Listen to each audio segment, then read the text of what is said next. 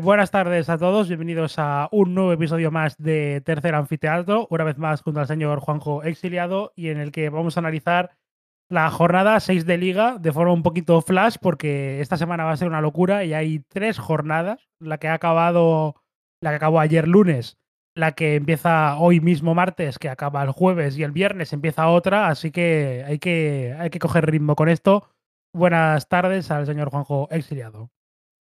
Buenas, Luis, que de hecho, para un poco la locura que ahora mismo hay de fútbol en la Liga Española, mientras estamos grabando esto, se está jugando el Sevilla-Almería, el cual va ganando el Sevilla 3-0 eh, y llevamos, lleva el partido como media hora aún disputado, o sea que vaya locura. Sí, de hecho, eh, tiene pinta de que lo que contaremos el viernes va a ser la, la destitución de Vicente Moreno, ¿eh?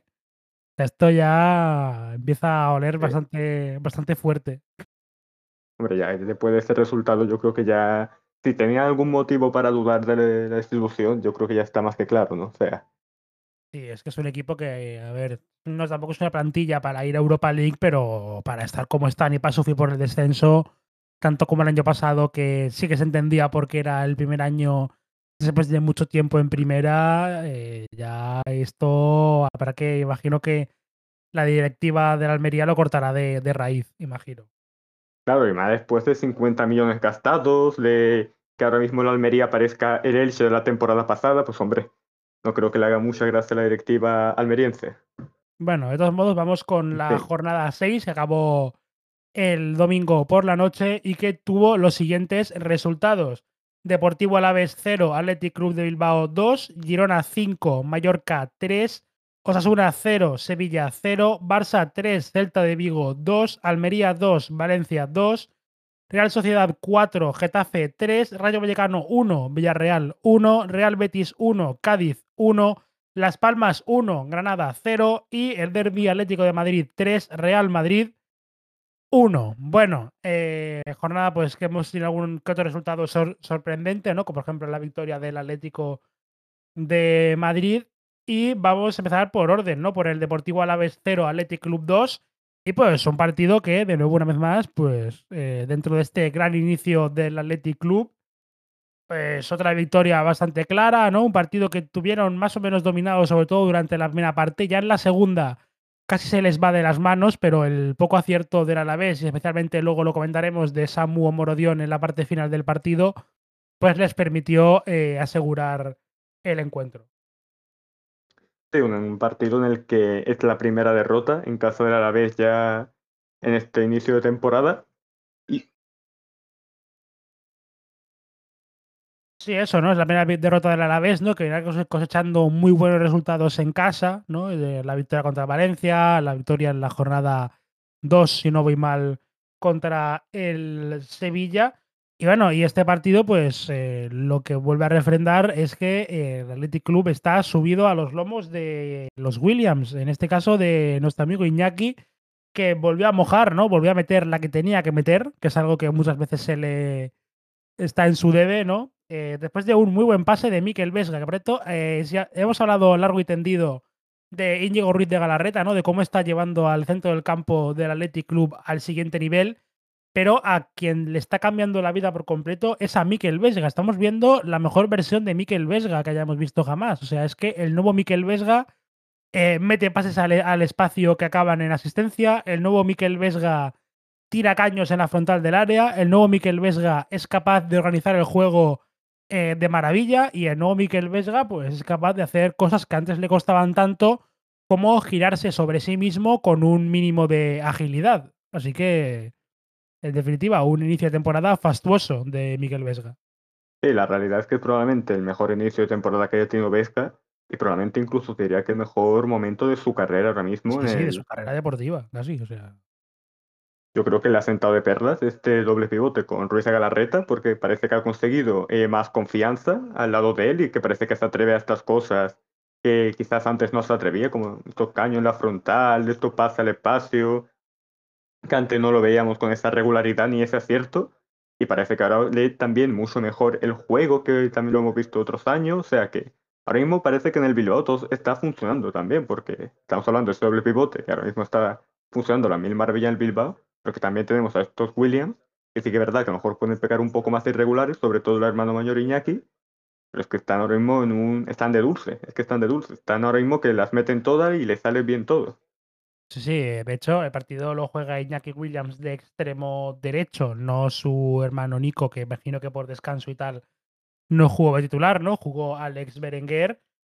Pero eso, en definitiva, pues una primera parte bastante plácida, entre comillas, para el Athletic, ¿no? El gol de Iñaki Williams, alguna otra oportunidad para meter el segundo, pero tampoco fue un agobio eh, permanente contra la puerta de Antonio Sivera. En la segunda parte sí que cambió el partido, ¿no? Vimos a un Alavés pues más, más incisivo, ¿no? Con, intentándolo de manera más insistente, pero parecía como que eso, como que, el Athletic Club aguantaba perfectamente las embestidas del de Alavés y luego llegaría un momento clave, ¿no? Que es el cambio, creo que fue de, a ver si el que lo mire aquí, de...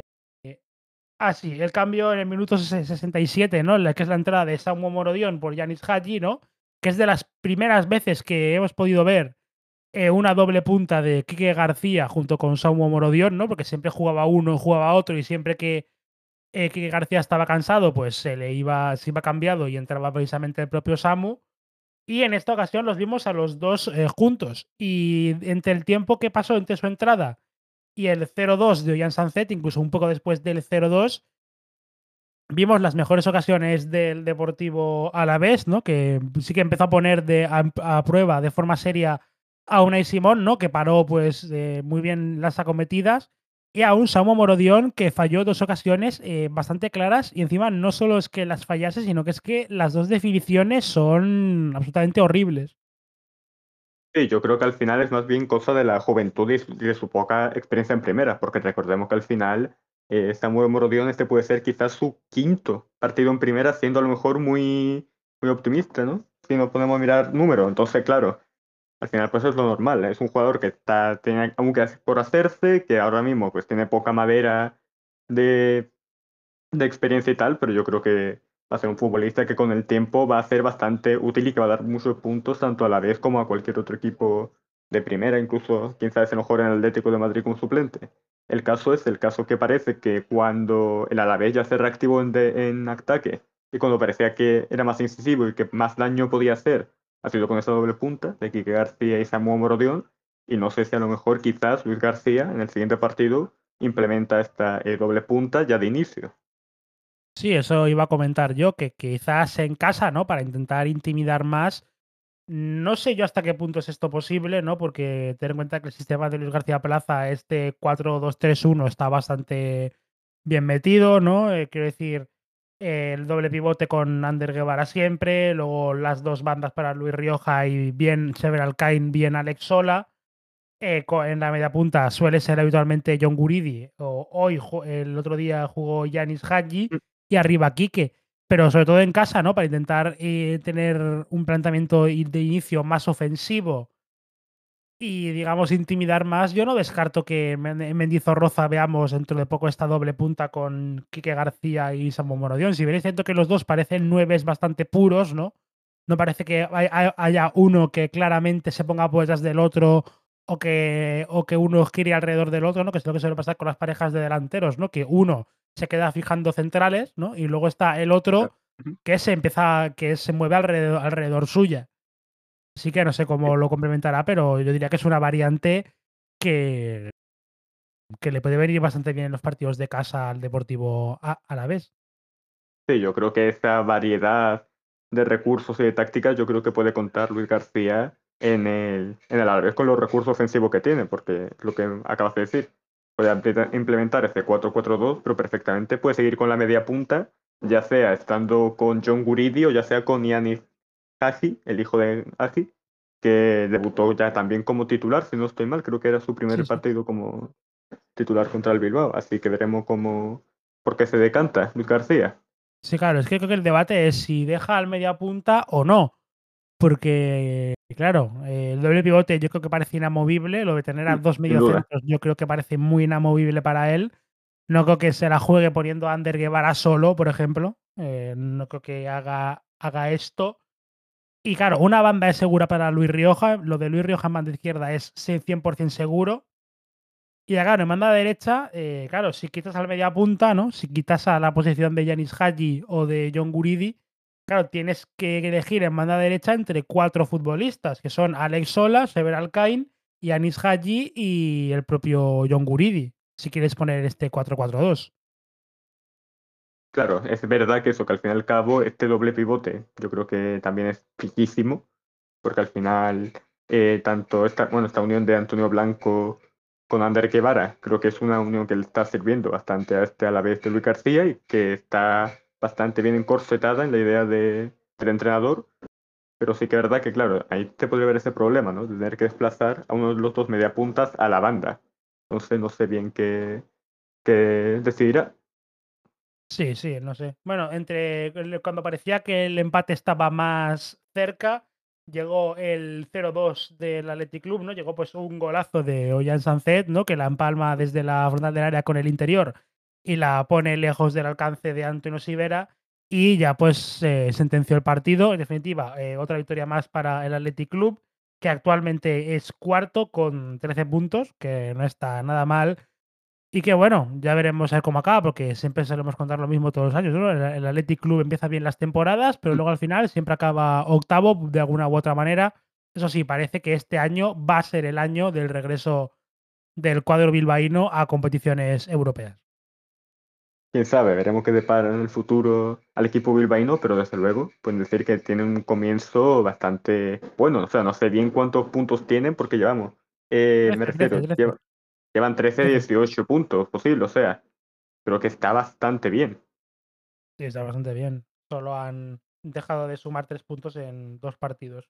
Bueno, pasamos al siguiente partido, a que es el Girona 5, Mallorca 3. Y veremos a ver qué pasa dentro de una de poco menos de, de poco más de una horita en su partido contra el Fútbol Club Barcelona de hoy, pero ya sí que sí se encienden completamente las alarmas en el Mallorca de Javier Aguirre, un partido que eso que acabó 5-3 luego por la maquillada tremenda que metió el señor Abdon Prats, pero que ha sido un partido que eh, un poco más y acaban como el Sheffield United con un 8-0 o algo así en contra, Mm. porque la superioridad del Girona a partir del 2 del 2-1 fue absolutamente incontestable. Y La realidad es que el- este Girona está siendo una completa apisonadora. Es un equipo que está jugando todo a la perfección, que parece que todas las piezas encajan, que todos los jugadores están sabiendo hacer su parte. Y ya no solo eso, sino ya estamos hablando de jugadores que a lo mejor eran promesas o incógnitas o melones a abrir, como el caso de Sabiño, que ya es una realidad en el Girona. O sea, creo que ya no hay ninguna duda de todo lo que está aportando el extremo brasileño por la banda izquierda. Sí, sí, otro partido absolutamente brutal de Sabiño, que de hecho no me extrañaría que el año que viene eh, directamente se vaya al Manchester City. Es que no lo, es que yo no lo, yo no descartaría nada con este chaval ya, con lo que nos está mostrando en este, en este inicio de temporada. Eso sí, el partido comenzó con un gol de penalti de Vedat Murici en el minuto 4 de partido, ¿no? Pues bueno, dentro que cabe, dentro que cabe la- las noticias positivas para el Mallorca aparte de los dos goles de Abdon Prats, que ojo, Abdon Prats al final va a terminar quitándole el sitio por completo a, a Larin, ¿eh? Y esto no, no se lo esperaba nadie. Ojo, ojo ahí, que a lo mejor eh, se puede venir una sorpresa importante. Pero bueno, pero gol de Vedat Murici, ¿no? Que está poco a poco volviendo a coger el ritmo goleador al que nos tenía acostumbrados en sus dos temporadas anteriores con el conjunto balear. Pero eh, en el minuto 28, ¿no? Cerca de la media hora, David López empataba eh, a balón parado. Una vez más, lo de Mallorca balón parado ya empieza a rozar lo paranormal. Se supone que es un equipo que está montado para ser inexpugnable en ese tipo de situaciones. Y es que todos los partidos, en todos los momentos, eh, goles a balón parado en contra, todo el rato. Y con el balón parado, mm, yo no sé, o sea, quiero decir, no sé hasta qué punto es que el Girona tiene un gran hacer y es un trabajazo por parte de la pizarra de Michel, que por una parte yo creo que sí, obviamente, y por parte creo que también es un poco temérito de Mallorca de Javier Aguirre, que claro, ya cuando llegas a este 5-3 con tantas ocasiones que te crean a balón parado, a lo mejor sí que es verdad que a pesar de la brillantez de este mm, eh, Girona de Michel en el juego parado y la pizarra y tal, yo creo que también debería verse un poco el cómo defender estas acciones porque está, se está viendo que está siendo bastante poco producente. Has dicho antes lo de Abdon Prat, que por cierto, si no estoy mal, Abdon Prat es ahora mismo el máximo goleador del Mallorca, o sea, que ahora mismo Sí, es el sí, hombre sí. gol del conjunto bermellón, y un Muriqui que parece que, oye, quién sabe si este partido le puede servir para recuperar sensaciones y ver un Muriqui más parecido al de la temporada pasada y de la segunda vuelta de la 21-22. Sí, sí, lo necesita el Mallorca y lo necesita para allá Javier Aguirre, al que, bueno, parece que se le empieza a agotar el tiempo, ¿no? Eh, quiero decir, este partido al principio parecía un partido que iba a competir bastante el Mallorca, ¿no? Y de hecho lo, vi, lo veía, ¿no? Que parecía un partido que el Girona iba a tener que masticar tornillos para poder remontarlo, pero es que una vez llegó el 2-1 de Artem Dovbik, eh, fue cuesta abajo y sin frenos el Real Club Deportivo Mallorca. Y el cuadro Bermellón prácticamente no puso las manos, prácticamente, o sea, porque el 3-1 de Iván Martín llegó, a los, llegó cuatro minutos después, luego un golazo de Ángel Herrera, después eh, la segunda parte del 57 llegaría el 5-1 de Sabio, de Sabiño y, en fin, un partido absolutamente nefasto del Real Club Deportivo Mallorca que, a ver, yo, yo sigo pensando, sigo diciendo que no creo que tengan razones como para preocuparse por el descenso, sigo pensando que no, pero ya empezaba a preocupar un poco la cosa y luego también se está viendo una especie de cisma, ¿no? En el, en el club eh, balear porque da la sensación de que es o Javier Aguirre o Sergi Darder, que los dos juntos ni de broma porque el sistema de Javier Aguirre y su forma de jugar no benefician en nada al jugador de Arta y el de Arta parece que no es un hombre digamos capacitado para los planteamientos que suele poner el técnico mexicano. No te lo iba a comentar porque a, pesar de que los resultados del Mallorca no están siendo buenos, a pesar de que la posición en tabla es bastante discutible a las expectativas que tendría el Mallorca a inicios de liga, tal, y las sensaciones que no terminan de ser buenas, yo creo que sobre todo lo que más incluso le puede condenar a Javier Aguirre es precisamente la figura de, de Girarder, porque Girarder ha sido un poco este fichaje franquicia quizás en este verano, junto con Kailarin, que Kailarin está siendo una completa decepción, se ve pasado de físico, eh, no está aportando mucho al juego, tal, pero la realidad sí, es que... Sí, sí. La realidad. La realidad es que o es Sergi Darder o es Javier Aguirre, porque Sergi Darder, hemos visto que en un equipo como el español, que tiene una idea de juego más distinta que la del mexicano, hemos visto su mejor versión, una versión en la que ha brillado, en la que ha sido un jugador absolutamente capital, clave a la hora de sumar puntos en el día a día, y en el Mallorca estamos viendo una versión que por la forma de juego del entrenador mexicano eh, no está brillando Sergi Darder para nada, no se le está viendo cómodo, y yo creo que al final o es el jugador o es el propio entrenador. Y si al entrenador tampoco le está avalando los resultados, pues creo que se está viendo claro. Sí, sí, yo creo que. Creo que eso, que va a haber eh, otra vez otro periodo de reflexión importante y veremos esta noche contra el Barça que es capaz de hacer el, el Real Club Deportivo Mallorca, porque si por ejemplo el Barça vuelve a, golear, yo creo que ya estaría muy en la cuerda floja a pesar de todo el crédito que se ha ganado con las dos salvaciones anteriores conseguidas. Sobre Girona, pues bueno, pues poco más que decir. Otro partido de absoluta genialidad del cuadro de, de Michel Sánchez. Eh, absolutamente tremendo todo lo que, lo que exhibe el conjunto catalán. Y bueno, da la sensación de que van a luchar por Europa esta vez. Ya en la temporada anterior ya lucharon hasta el final, ¿no? Que en la última jornada aún tenían opciones, ¿no? En aquel partido contra Osasuna de poder meterse en competición europea. Da la sensación de que no solo van a pelear por la Conference, sino que van a ser un rival bastante duro por la Europa League. O sea, a lo mejor se cuelan sextos, quiero decir, que poca broma. Sí, una par de cosas así a comentar del Girona. Lo primero, el Girona, hombre, He oído a gente incluso decir que este equipo puede clasificar a Champions. Yo no me subiría quizás tan arriba, a pesar de las buenas sensaciones y el gran juego del equipo. Pero sí que es verdad que el Girona me está dando esas vibes, ¿no?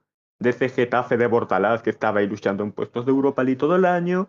De ese incluso Granada Diego Martínez que acabó eh, sexto, fue sexto, séptimo, no recuerdo bien. Y luego el año siguiente no se clasificó a Europa, pero por los pelos. Y yo creo que al final el buen hacer del equipo a lo largo de la temporada, este equipo totalmente equilibrado que tienen, tanto por talento, edades, eh, roles en la plantilla, y que viendo la competencia también algunos equipos como Villarreal o Betis que están adoleciendo en el calendario, incluso hasta el Sevilla si lo podríamos meter ahí, yo creo que el Girona puede ser un candidato serio sin duda, claro, a, a clasificar a Europa League porque también tiene esa ventaja respecto a Villarreal, Betis, etc.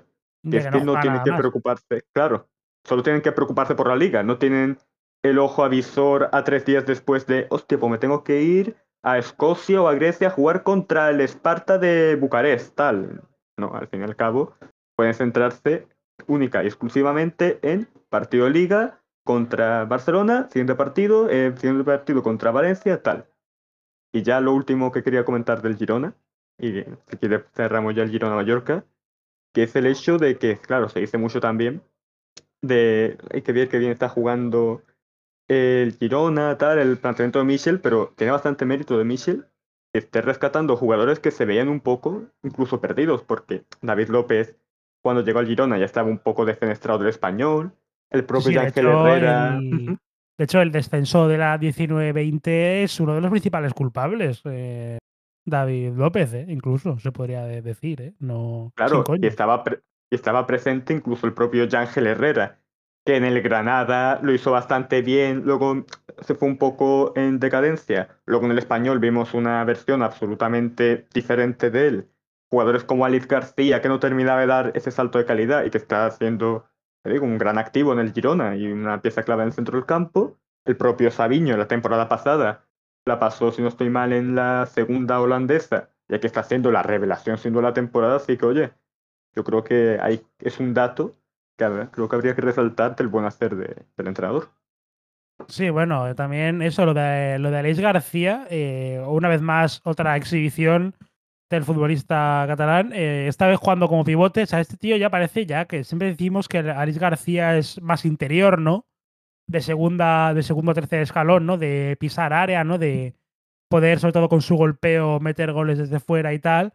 Pero es que como pivote está dando el pego también, que es que es que no sé, es que parece que eso, el la baja de Oriol Romeu, pues, la están, está saliendo todo a, pedir de, boca. Quiero decir, cualquiera que pasa, porque ha pasado por allí ya también el propio David López, ¿no? Del que estábamos hablando antes, de que cualquiera que pasa por ahí lo hace bien.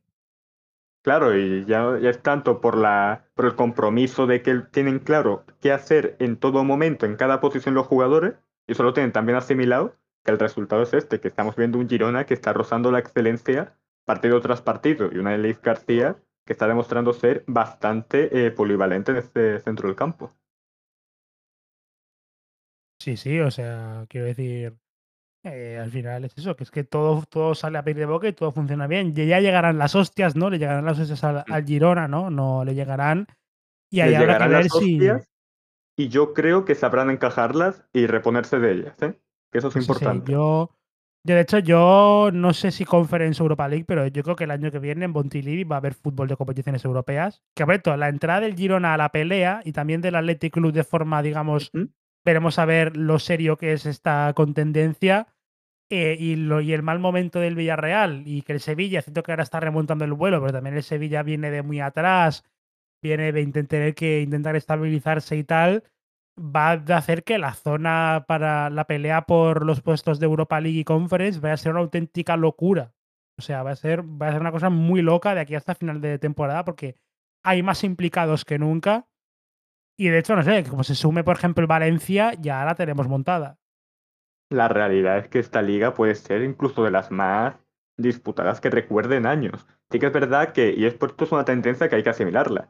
Es verdad que la liga ha perdido nivel porque hemos pasado de Messi, Cristiano, Neymar y una, un sinfín de estrellas en nuestra liga a que los equipos arriba no tengan a lo mejor tan grandes equipos como tenían antes, a que es verdad que todos los años equipos como Betis o Sevilla pierden piezas claves, pero que esto no es nuevo tampoco, ¿eh?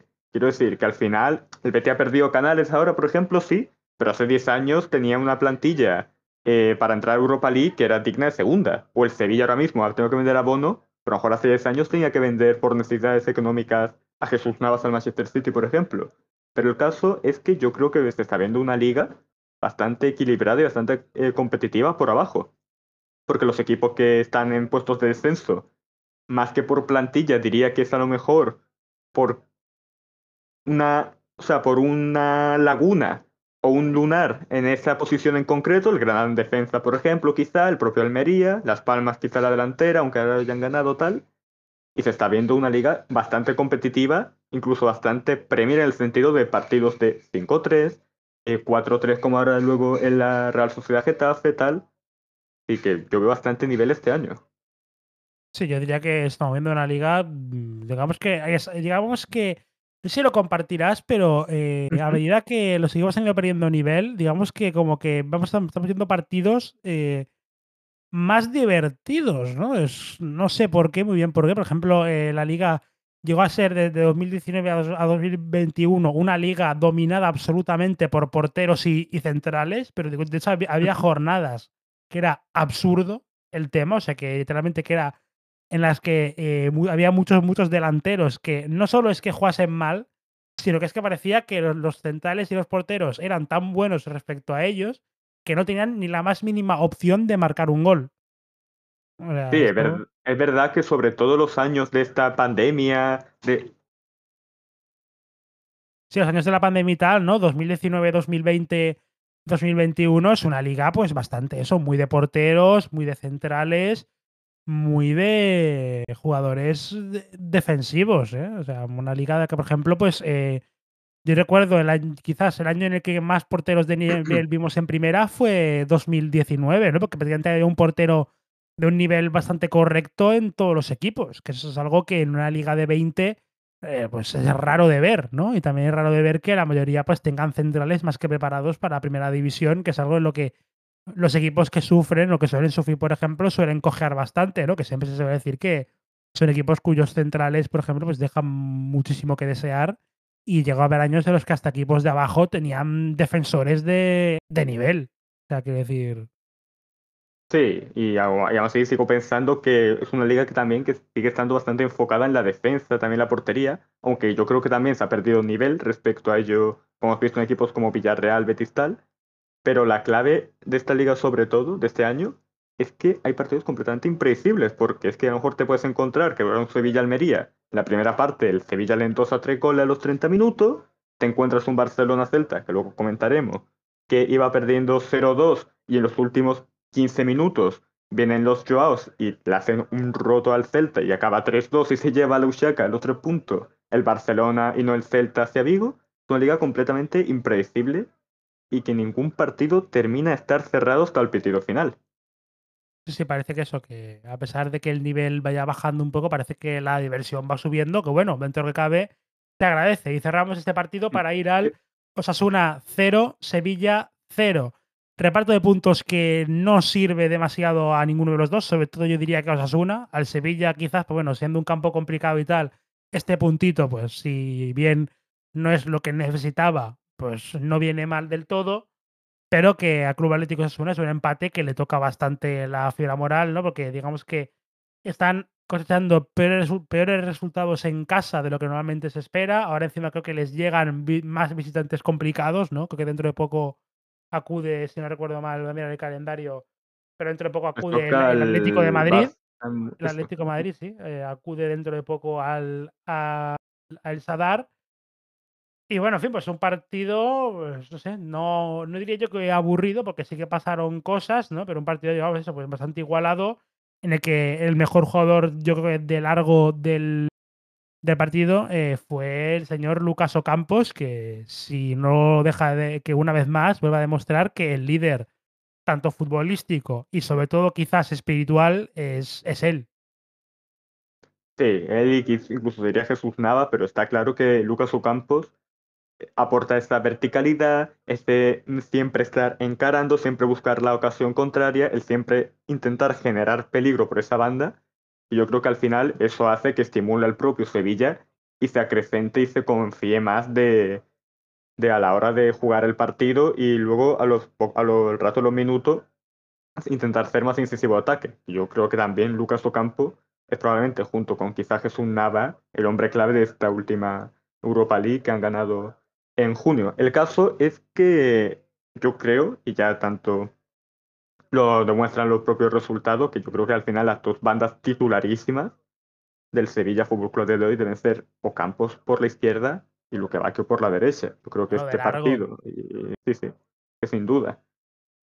Sin duda, tanto por la idea que tiene Mendy de jugar, porque al final yo creo que dos extremos tan encaradores, tan verticales, con tanta velocidad, es lo que le viene bien al Sevilla y al propio Mendilibar. Y no tener encorsetado a Susto, Oliver Torres, Lamela o incluso al Papu Gómez en banda, que yo creo que carecía de completo sentido. Y yo creo que también otra clave eh, es Fernando y Sou de titulares, porque sí que es verdad que este Rakiti John Jordan en doble pivote, si bien es verdad que al fin y al cabo pues sales con un 0-0 del Zadar, creo que es un buen empate, o pueden considerarlo un buen empate, pero yo creo que el Joan Jordan Rakiti es un doble pivote que yo creo que hace un poco de agua, así que no termina de convencer. Sí, sí, bueno, hay que decir que el partido del Sadar, pues, posiblemente el mejor partido de John Jordan en bastante tiempo, siendo un partido decentillo. O sea, que esto es para que entremos en cuenta del nivel nefasto que estaba mostrando el centrocampista catalán desde prácticamente desde hace un año y medio, que era una sombra de lo que alguna vez llegó a ser. Y un centrocampista plano que restaba y que era bastante molesto para el aficionado sevillista. Aunque eso sí, el jugador, aparte de Lucas Ocampos, ¿no? De que John Holland no jugó tan mal, de que Luque Bacchio parece que se adapta eh, perfectamente a la idea de Mendilibar, el jugador que yo quería destacar de este partido es Juanlu Sánchez. O sea, me, me encantó el partido de Juanlu Sánchez como lateral derecho. O sea, estuvo absolutamente genial. Es que incluso te diría que Juan Luis Sánchez lo está haciendo mucho mejor y está haciendo un recambio barra sustituto de Jesús Nava muchísimo más pálido de lo que lo ha sido eh, Gonzalo Montiel en estos años en el equipo de Nervión. ¿eh? Sea, siendo estamos Gonzalo Montiel hablando- un sí, sí. lateral de bastante caché en River Plate y que ha sido campeón del, del mundo. O sea, cuidado. Es decir, Sí, sí, pero es que es curioso porque Juan Luis Sánchez, que si no estoy mal, creo que venía del Mirandés el año pasado, ¿puede ser? Sí, de hecho creo que realidad- mm, creo que no es lateral de formación, ¿no? Si no recuerdo mal, creo que era extremo, ¿no? No sé si voy yo equivocado. Creo no que es- sí. Si no recuerdo haber leído mal, creo que era extremo de formación, pero luego ha sido reconvertido a lateral, con el propio Jesús Navas, de hecho. Pero la clave es que, o sea, un chico que viene del Mirandés, tuvo una buena temporada en el Mirandés, porque al final no tiene esta experiencia en primera, está teniendo un pozo competitivo en primera, pues oye, bastante serio, ¿eh? Y yo creo que al final va a ser un activo muy útil para el Sevilla este, este año. Sí, sí, es un elemento de rotación que puede ser importante. Luego también hay que destacar la presencia de Orjan Niland. Eh, Mendilibar lo sorprendía a todo el mundo dejando en el banquillo a uno de los que parecía, ¿no? Eh, uno de sus hombres de maximísima confianza, ¿no? Como es eh, Marco Dimitrovic, para poner al portero ex de, del Aston Villa, entre otros. No estuvo mal, es decir, lo poco, que, lo poco que tuvo que hacer lo hizo bien. De hecho, está jugando actualmente de titular el partido contra el Almería, que ya van 4-0 ganando. Así que podemos tener un cambio en la portería del Sevilla. Si ven Marco Divitrovic en las últimas jornadas iba recuperando un poco, ¿no? El partido de Champions, excepto que se te haga el gol quizás de Fulgini, ¿no? Que es una falta que es complicada de parar, pero coño, es un portero que está jugando a la Champions yo, League. sí.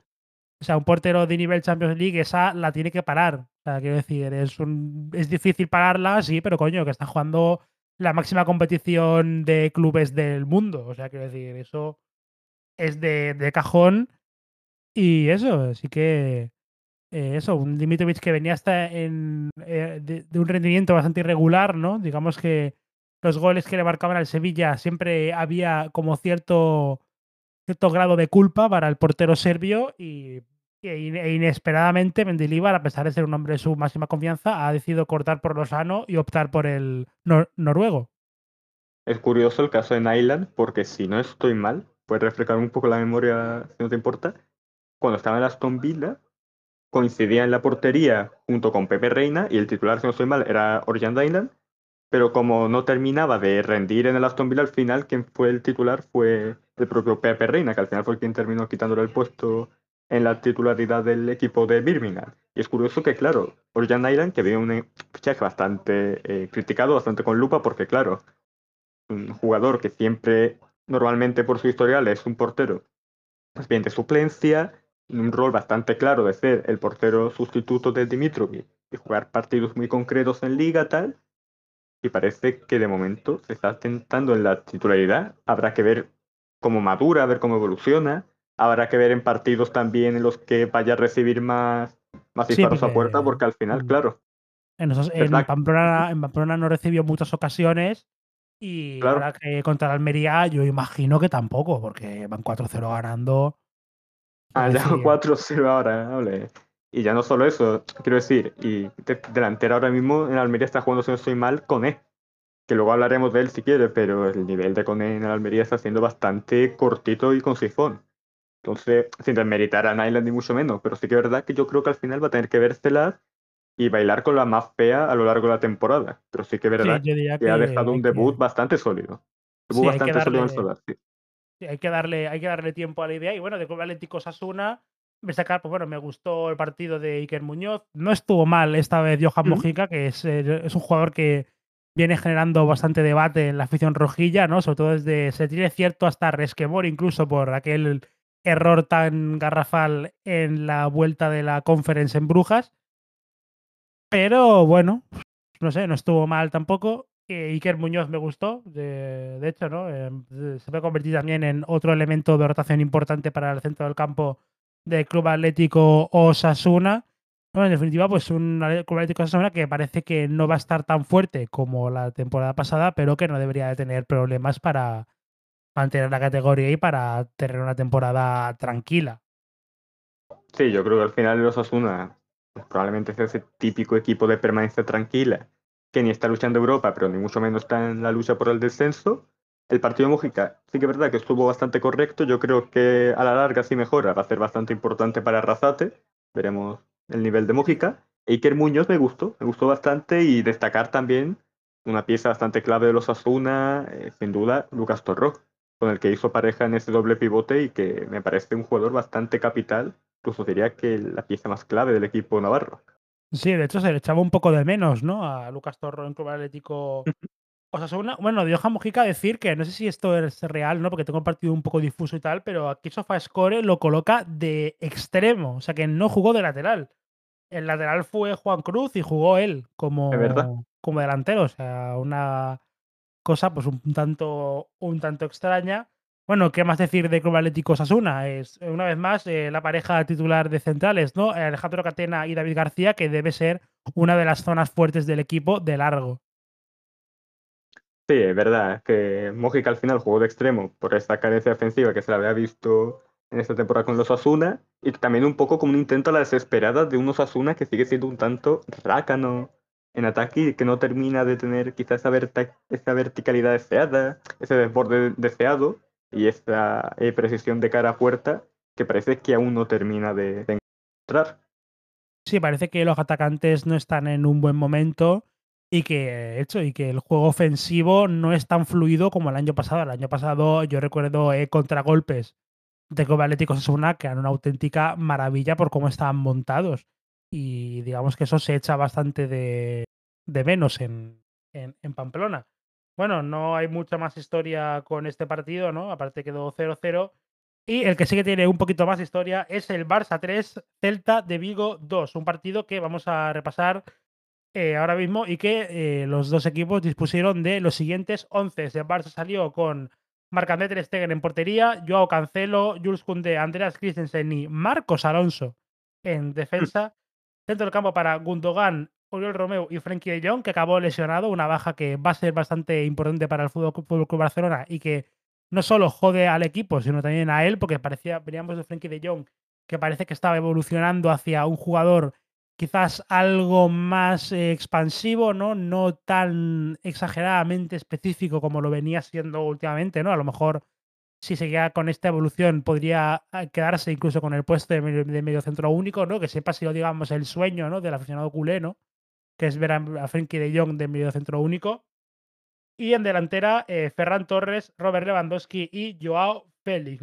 Félix. Mientras tanto, el Celta peleó con el habitual 5-3-2 o 5-4-1, depende de cómo lo veamos, si se está en fase ofensiva o defensiva el equipo, con Iván Villar en portería, defensa para Mingueza, U- Unai Núñez, Starfelt, Carlos Domínguez y Mijailo Ristic, centro del campo para Jonathan Bamba, Fran Beltrán y Luca de la Torre, y arriba Yago Aspas y Jurgen Strand Larsen. Un partido que desde el principio se notaba eh, que el Barça no estaba cómodo, que el Celta, por el contrario, sí que lo estaba.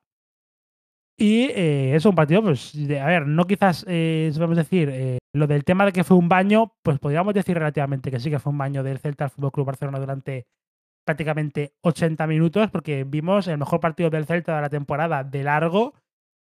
Y eso, un Celta que, eh, que eh, siempre estuvo el partido, salvo al final, evidentemente, en el punto en el que quería que estuviese Rafa Benítez, ¿no? Un gran partido de, sobre todo, de, de Stan Larsen y de Yago Aspas. Eh, es decir, lo de Yago Aspas ya eh, sobran las palabras, la leyenda total y absoluta del Celta. Eh, ya tienen que estar calentando la estatua de, de, dos metros y pico de Dios sabe qué material que le van a tener que plantar en, en Balaídos, porque esto va, va, va, a ocurrir y lo sabemos todos. Y un Jorgen Stan Larsen que volvió a, a mojar, encima mmm, volvió a mojar pronto, quiero decir, metió la, la única que tuvo casi, ¿no? Prácticamente. Y que, bueno, la competencia de, de parecía que podía ser su fin, pero eh, le está sentando mejor que nunca. De hecho, los fichajes en delantera del cuadro celeste, porque estamos viendo a un Jorgen Stan Larsen que sí que sigue jugando muy bien, sigue, sigue siendo por su físico y por su técnica, un jugador muy difícil de, de, de, defender, un jugador que condiciona bastante a las defensas contrarias, pero claro, está añadiéndole lo que le faltaba, que es marcar, marcar goles. La realidad es que esta dupla delantera de Celta de Iago Aspas y Christian Larsen está sentando de maravillas tanto al propio Celta como a los propios jugadores, porque Iago Aspas parece que en este rol de playmaker, por así decirlo, o más bien, mejor, de delantero más bien asociativo y no tanto referencia, porque al final referencia sí que es verdad que ahora mismo está siendo más bien Strand Larsen.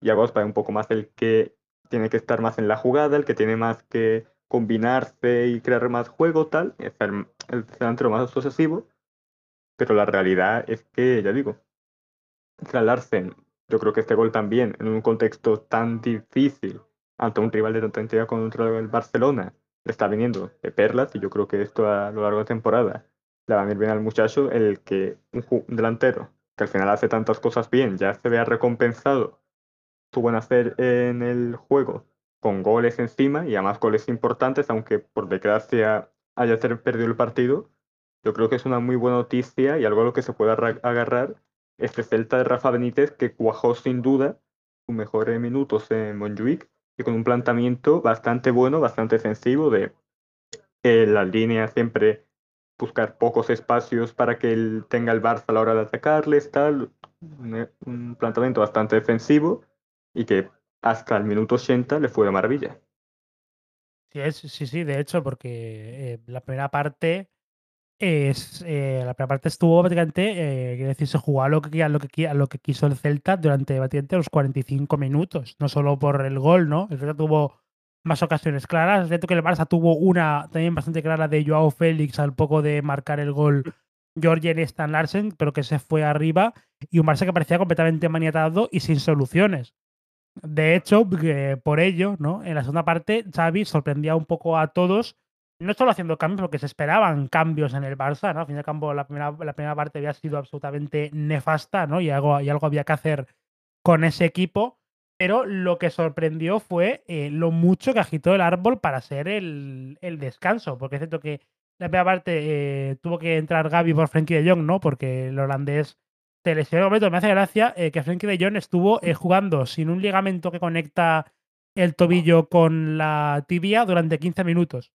O sea, porque entre que siente la molestia y le cambian, que es el minuto 40, pasan 15 minutos, literalmente.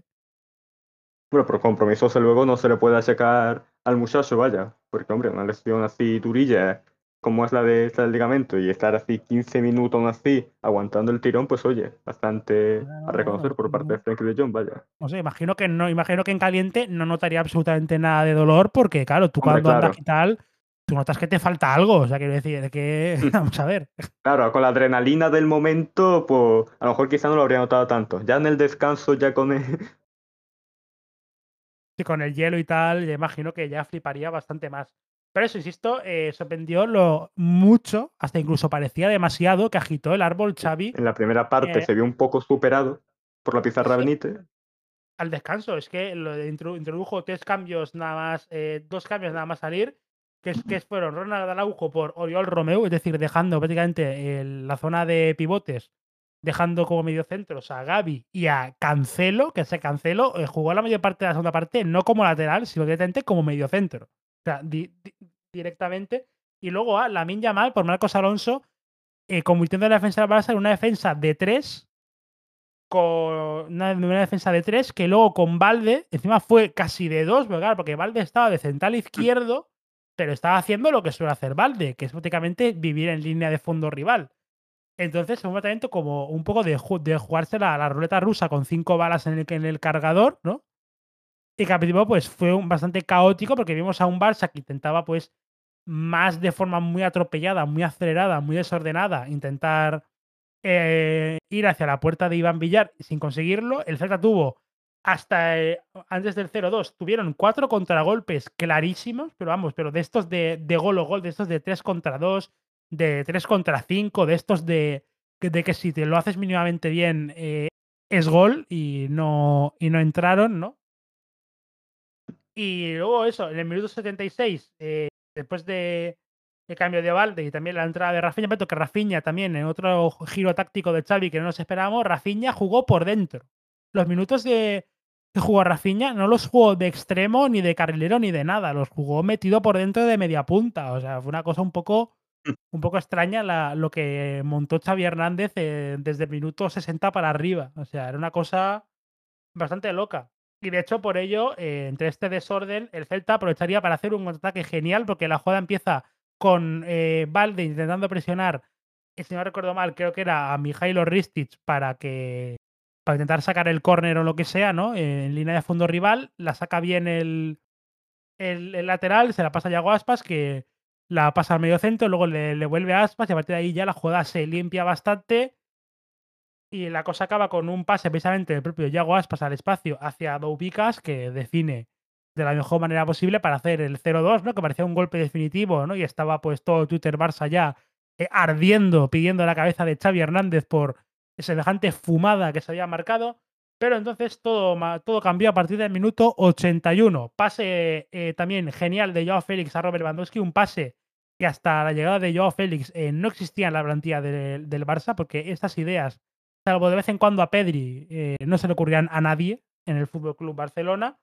Eh, prendió la mecha de la remontada. A partir de ahí, el Celta eh, se metió eh, exageradamente atrás. O sea, se metió muy atrás, teniendo en cuenta que el Barça, claro, que el Barça estaba a, tumba abiertísima, con un sistema rarísimo, prácticamente suicida, con dos, con dos centrales.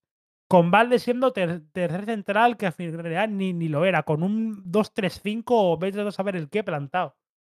Y todo esto el Celta se echó muy atrás en el 85 llegaría eh, el 2-2 de Robert Lewandowski eh, con, la asistencia de un Joao Cancelo, que ya lo dijo él al final del partido mientras le daba un brote psicótico que mm. no había jugado bien. Y en el minuto 89 estallaba el júbilo completo en Montjuic. pase de, pase de genial de Gaby, que estaba escorado en banda y nadie se lo esperaba, hacia el centro del área. La pelota bota, quizás Iván Villar pudo haber salido, pero claro, tú no te esperas ese pase ahí, ¿no? Ni que te venga Cancelo de frente hacia tu portería. En plan, es algo que es normal que un portero no se lo vea venir. Y yo a Cancelo simplemente presentó eh, su bota para eh, clavarla en la red y hacer el 3 a 2 en el minuto 89. Luego en el 93 o 94 tuvo una ocasión bastante clara Oscar Mingueza de hacer algo muy gracioso, que es eh, meter un gol al Barça, ¿no? Con toda la coña mm.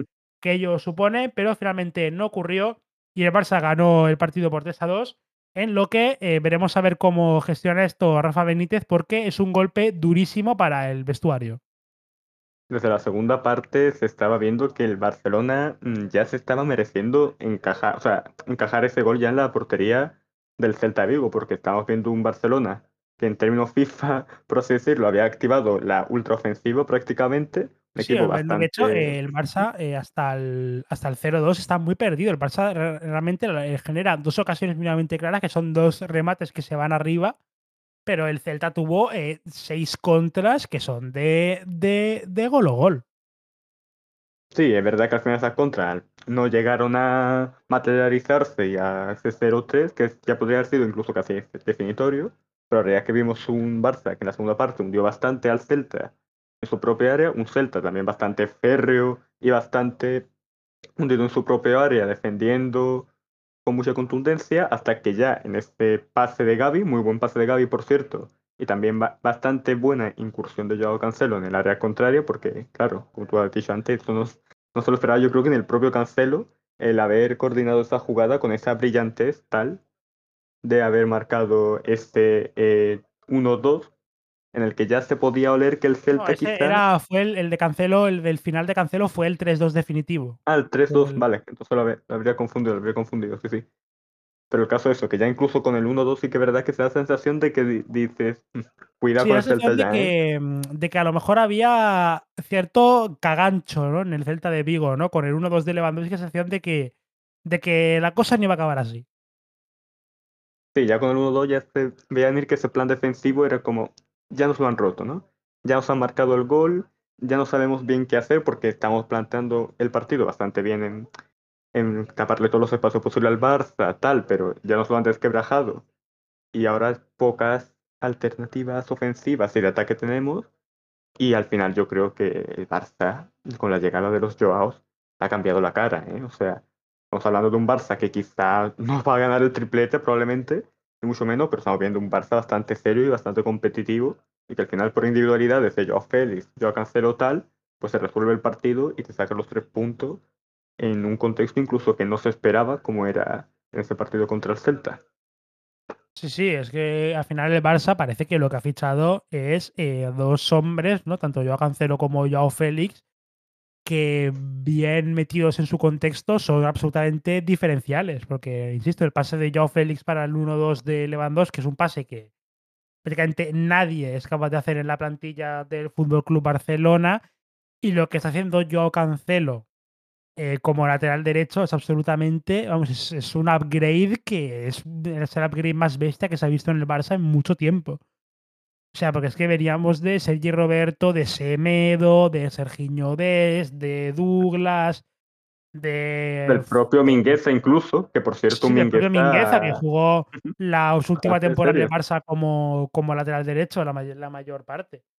Y eso, Sí, un Mingueza también eh, bastante serio en el Celta, sí, sí.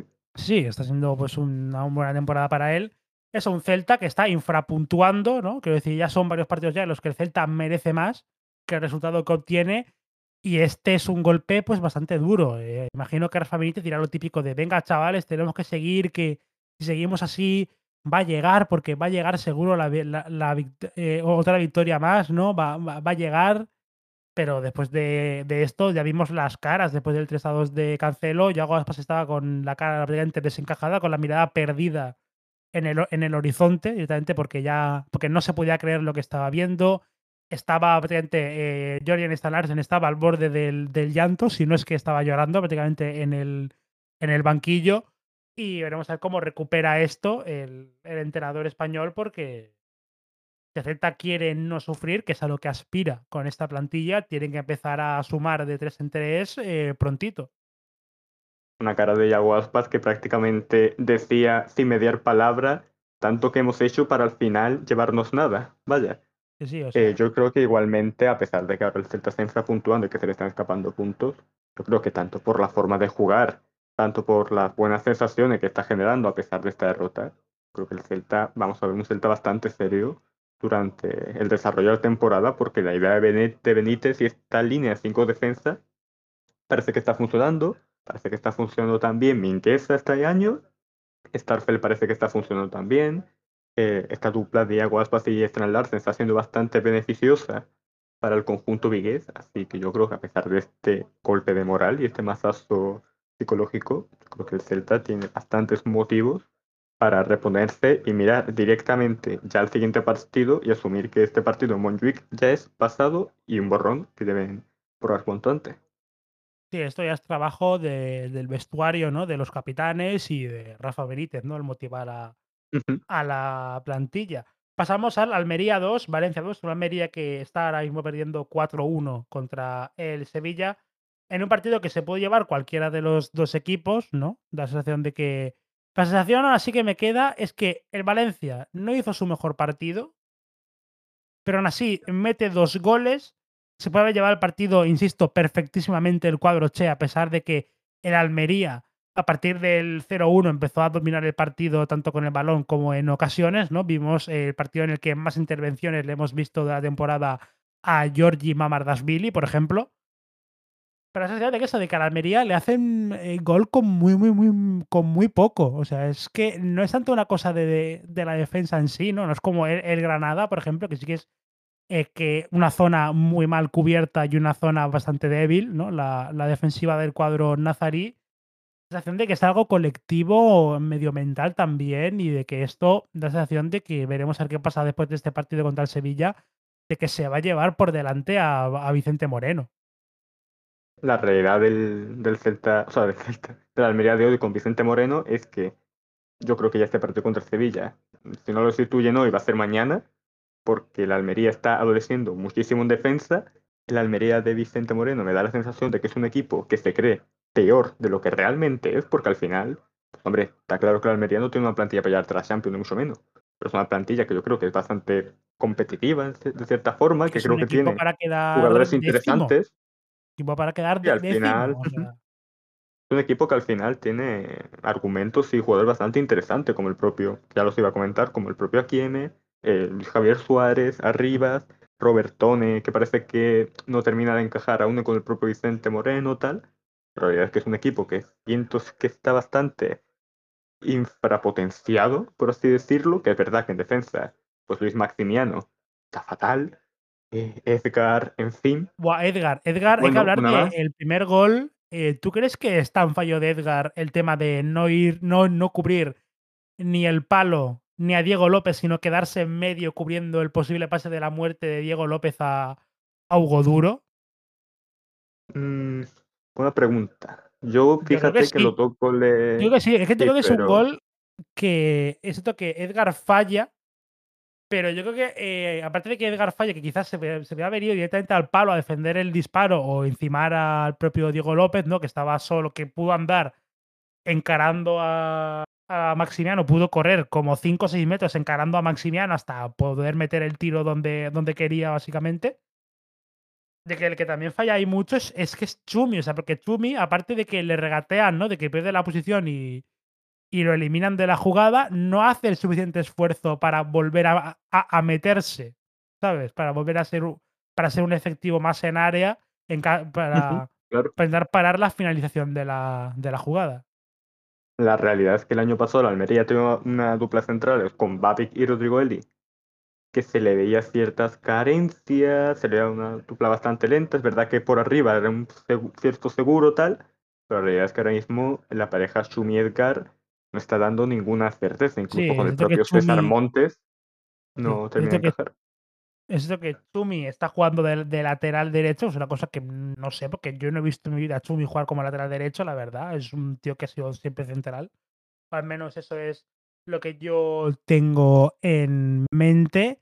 Y veremos a ver, porque veremos a ver. Bueno, Vicente Moreno quizá no, pero quien llegue, imagino que tendrá que agitar el árbol y a lo mejor, pues eso, pues quita a Edgar de la titularidad y cambia el 4-3-1 por un sistema con quizás algún delantero puro más, ¿no? Para que Luis Javier Suárez no esté tan solo. Por la sensación de que Luis Suárez, aparte de que está gafado de cara a puerta, ¿no? De que no marca gol, sensación de que sí, el tío se las arregla para crear ocasiones más o menos a, du- a duras penas, pero de que está solo.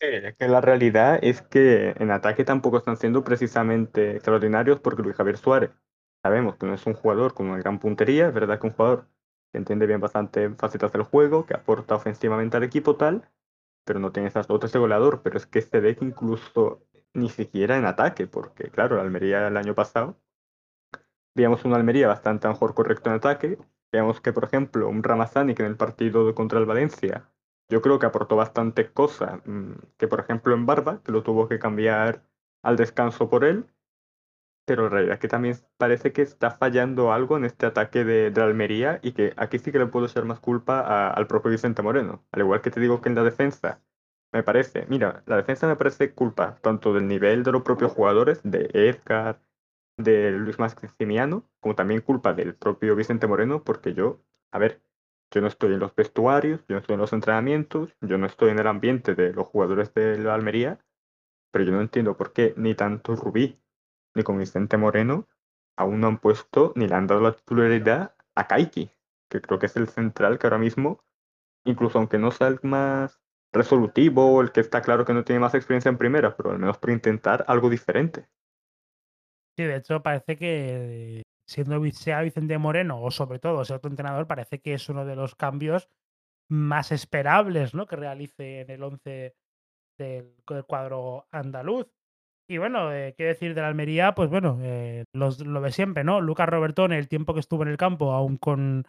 aún jugando quizás demasiado atrás, o bueno, aún jugando quizás demasiado atrás, sin poder soltarse todo lo que él quiere, es un, sigue, siendo, técnicamente el mejor jugador de largo de este, de este equipo y lo volvió a demostrar. Y la principal noticia positiva es el acierto goleador de Sergio Arribas. O sea, dos goles, creo que son dos goles de empujarla y de, ir al rechace, que hay que estar ahí para marcarlos y tal. La sensación de que hay material y serio de primera, de primera división con este chaval. Sergio Arribas es que digamos que puede ser un poco este mini Bellingham, ¿no? Por así decirlo está siendo un poco el que está aportando los goles en la Almería, el que está marcando un poco los goles de empujarla, que vale que sí, que al final pues está solo y el gol de empujar, vale, pero también hay que estar ahí. Y al final yo creo que todo equipo le gustaría tener un ratón de área, por así decirlo, como parece que lo está haciendo Sergio Rivas en el equipo almeriense. En el caso de Robertone, ya digo, creo que no le está sentando bien jugar en el, en el doble pivote, pero claro, la otra opción a lo mejor sería ponerlo ahí al lado de la media punta con arriba y a ver un poco cómo se combina. Pero claro, luego el doble pivote. Es verdad que ahora mismo tienes a Dion Lopi, que por cierto, yo tampoco, yo, yo no sé si tú a lo mejor me lo puedes explicar, pero yo no entendí bien el cambio en el minuto 61 de cambiar a Dion Lopi, que era el que te estaba sosteniendo más o menos en medio del campo, tal, por Ibrahima Koné. En plan, bueno, sí, buscas un poco el gol a la desesperada, pero Sí, imagino que cambió la desesperada por Ibrahima Koné. Luego, luego, como que medio corrigió el cambio, porque sacó luego a Idris Ubaba por, por Robertone. ¿no? Claro, claro. Que es, un poco, corregir, pero. En fin, nunca Son cosas.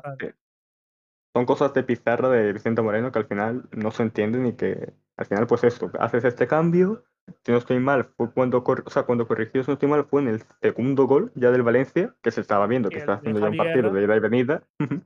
estaba haciendo, estaba haciendo un partido de ida y venida que no le venía bien a la Almería, porque no estaba encontrando solidez en medio del campo. Y el Valencia sí que se podía crecer un poco más en ese contexto, y a partir de ahí, inclusión de Idris Ubaba por un Robertone que parece perdido en el esquema de, de Vicente Moreno.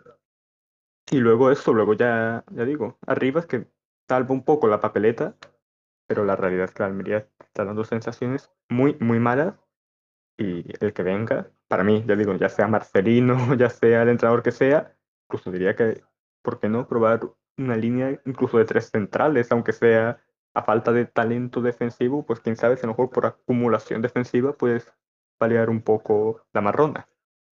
Sí, sí, puedes solucionar la papeleta. Y bueno, eso, también querías saber tú de Ibrahima Kone, que es cierto que la verdad me está dejando bastante, bastante frío este jugador. Quiero decir, se le ve con voluntad, se le ve que corre y tal, pero la sensación de que, de que eso, de que no está físicamente en su mejor punto, de que, de que eso, de que le está costando bastante adaptarse. Y pasamos ahora con el, con el Valencia. Eh, quiero decir, un partido es el mejor partido que ha hecho Valencia de Baraja, quiero decir, no es lo del otro día contra, contra el Atlético, que fue una exhibición de fuerza de voluntad tremenda. Pero digamos que es un partido que demuestra que, porque este partido, por ejemplo, a pesar de jugar contra una Almería eh, pues bastante de capa caída, bastante desastroso y tal, es un partido que Valencia no, no saca un punto ni de broma la temporada pasada, ¿sabes? de eh hecho, perdieron en Almería la temporada pasada, vaya. Sí, es, que demuestra que Valencia está mejor que el año pasado, que no sabemos si llegará a competir por competiciones europeas, porque quizás es un poco pronto para decirlo. Y la plantilla es muy, pero que muy corta. No olvidemos de que prácticamente el, 80% del equipo son eh, chavales y canteranos bastante jóvenes, pero es un equipo que demuestra que, que tiene amenaza, que tiene colmillo y que eso, que sin ser su mejor partido, pues se pudo haber llevado fácilmente tres puntos de, del, del Power Horse Stadium. Eh, subrayar también, aparte de las buenas paradas de Jordi Mamardasvili, ¿no? Que, sigue siendo ese portero eh, sobre el cual el Valencia puede edificar un poco su defensa, ¿no? Un portero que de los que ganan puntos por sí solo, ¿no? Que es una cosa que no viene mal eh, nunca en un equipo, por lo que sea. Y una vez más, Javi Guerra. O sea, lo de Javi Guerra ya, quiero decir, es, ya empieza a ser eh, el líder futbolístico indiscutible de este, de este Valencia, de esta generación. Incluso me atrevería a decir que está convirtiendo ya en una especie de medio el líder futbolístico de, de- de- del club, ¿no? De, más futbolístico, diría casi, casi, casi espiritual, ¿no? Quiero decir, es como, es que Javi Guerra es como un poco, eh, es como el último estertor que queda, junto con quizás José Luis Gallá, de lo que ha sido el Valencia históricamente, ¿no? La grandeza del Valencia Club de Fútbol histórico, que sobrevive a toda esta vorágine autodestructiva de Meriton Holdings. Quiero decir, es como un poco el, lo, lo que queda, ¿no? Lo, la, la- la esperanza, ¿no? El, el- el sueño, la, la ilusión del aficionado valencianista, ¿no? Y un poco, pues, lo que representa que Valencia siento que está en un muy mal momento, que está eh, muy ahogado por la eh, de- demencial y casi criminal gestión de Peter Lim eh, al mando de la entidad Che, pero que no deja de ser el Valencia Club de Fútbol, quiero decir. Yo creo que representa bastante bien la decadencia que ha tenido el Valencia en estos últimos años con la gestión de Peter Lim, que es que un empate contra la Almería hace años sería visto como un, fin- un pinchazo en la temporada y ahora el Valencia pata contra la Almería en su campo y es visto como, bueno, pues peor es morirse, ¿no? Ni tan mal. Yo creo que al final Javi Guerra sí que es el canterano que más pinta seria a jugador importante y de incluso equipos tops y a competición europea, porque sí que es verdad que al final, pues el resto de canteranos, con López, Camper, es verdad que están cumpliendo, que hacen lo que pueden, que yo creo que están incluso aportando a lo que Rubén Baraja les pide tal, pero al final están siendo titulares en el Valencia por razones circunstanciales. Sí, Pero es que aparte Claro, es que les han echado el muerto encima, quiero decir, es que al final es, es lo que hay. sí, y al final Javi Guerra, recordemos que fue un chavalillo que cuando terminó la temporada es como, ojo, pues este canterano de Valencia tiene cosas, Y a día de hoy, en la quinta sexta jornada de liga que llevamos, está visto como un jugador que está siendo probablemente el mejor jugador del Valencia, esto para empezar, No, de largo, de de largo, largo, sin por duda. favor. Eso por un lado, y que yo creo que al final es un jugador que o ama mucho al Valencia y se queda allí durante años, un poco como Gaya, intentar salvar la, pepe- la papeleta de la forma que sea, o en el momento en el que Peter Lim se lo quiera quitar del medio, tal, si se va a ir, Javi Guerra va a ser desde luego un equipo importante. No sé si a lo mejor un Atlético de Madrid, no sé si a lo mejor probar suerte en un equipo Premier, tal, pero yo creo que Javi Guerra es un futbolista, un canterano del Valencia que se acerca más a este Valencia que hemos visto de principios de los 2010, es de cara a los 2000, que a lo que estamos viendo de al final tener que salir un poco de titular y destacar, más que nada por el contexto preocupante que hay, más que por la propia calidad de, de Javi Guerra. Sí, es que eso, lo yo he dicho antes, es que junto a José Luis Gallá, eh, digamos que es, eh, es el, el brote, ¿no? Es el, es la, es lo poco de grandeza del Valencia histórico que aún queda. ¿sabes? Que aún queda a pesar de toda esta autodestrucción ocasionada por, por Meriton. Claro, que, eso, que lo sea José Luis Gallá con el trote que lleva en primera división, pues se puede aceptar y digamos que es algo normal. Que lo sea Javi Guerra, que lleva, como el que dice, tres días en primera división, eh, nos hace indicar que aquí hay una cosa. Vamos a ver, el mercado de invierno no creo que se lo lleven. Pero yo creo que va a venir Bueno, algún es equipo Premier de ¿eh? ese yo creo Peter que a lo mejor algún equipo. Premier desesperado llega y tal, pero yo creo que va a ser más para, para, para verano, aparte de, claro, de que Peter Lim pensará, bueno, me lo puedo sacar ahora y sacar 20 millones ya, pero es que como sigas ese chaval, a lo mejor en, en agosto va uno y, se, y te planta 70. O sea, quiere decir, hay que también esperar un poco la oportunidad, ¿no? Eso es lo que piensa el dueño del Valencia Club de Fútbol actual, actualmente. Bueno, si me permites, pues hombre que regaló a Parejo al Villarreal, no sé yo qué decirte, pero bueno. Sí, sí, Yo creo que igualmente va a ser un jugador top, desde luego. Yo creo que eso, más pronto que tarde. Y pasamos al Real Sociedad 4, Getafe 3. Eh, victoria importante, bastante importante de la Real Sociedad. Sobre todo por la victoria y por cómo fue el partido, porque pasaron cosas que, digamos, que tranquilizan un poco más al aficionado realista, ¿no? Como el Taque Cubo sigue, igual que siempre. Bryce Méndez, otro partido más absolutamente sublime de centrocampista gallego. Y encima, pues Mikel Oyarzábal va recuperando confianza metiendo dos goles en un partido en el que de inicio salió Umar Sadik y la verdad es que Umar Sadik eh, está demostrando que le está costando este regreso a los terrenos de juego tras la grave lesión sufrida a principios de la temporada pasada. Para el Getafe, pues bueno, pues una putada perder este partido, ¿no? ¿Qué tal? Pero bueno, en fin, eh, se ven cosas buenas en el Getafe y eso, un equipo que, si bien no a lo mejor hace lo que hicieron hace 3-4 años de plantarse en, Europa League, pero parece que no van a sufrir hasta la última jornada como la temporada pasada durante eso, esa etapa convulsa ¿no? que vivieron con Quique Sánchez Flores y luego teniendo que venir Bordalás un poco como un poco eh, Ángel Torres, un poco arrastrándose un poco para y suplicando para que José, Bordalás rescatase la nave. Sí, de la, la, Real Sociedad destacar un par de cosas. La primera, que Cubo me está dando un poco de vibes de este eh, ¿no? de esta temporada de la Real Sociedad, ya fue cuando terminó de romperla y al año siguiente ya acabó en el, en el Atlético de Madrid porque es que Cubo eh, va a actuación estelar por partido tras actuación estelar por partido. Y es que al final, en todos los partidos, marca gol, te da la asistencia, es el mejor del equipo. Incluso, verá, yo este invierno, creo que no, pero está claro que va a ser el jugador por el que se vaya a sacar un buen taco de millonada la Real Sociedad por el, por el jugador japonés, porque es que está haciendo una locura lo del inicio de temporada que Fusa Cubo. Sí, es cierto que el Madrid creo, que tiene una, una recompra, ¿no? Una recompra, ¿no? Tiene una. Eh, tiene, se reserva un 50% ¿no? de los derechos aún de futbolista nipón, pero aún así la pasta que pueden sacar es bastante gansa.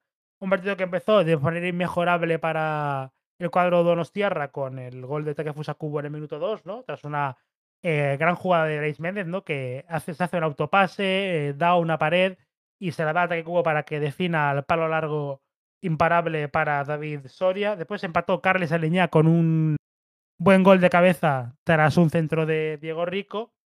Y al descanso, pues llegaría el gol de Borja Mayoral de penalti. Y en este momento, pues la mayoría de la gente pensaba que este partido, como mucho, la Sociedad iba a empatarlo y que el Getafe no se le iba a escapar de ninguna de las maneras, ¿no?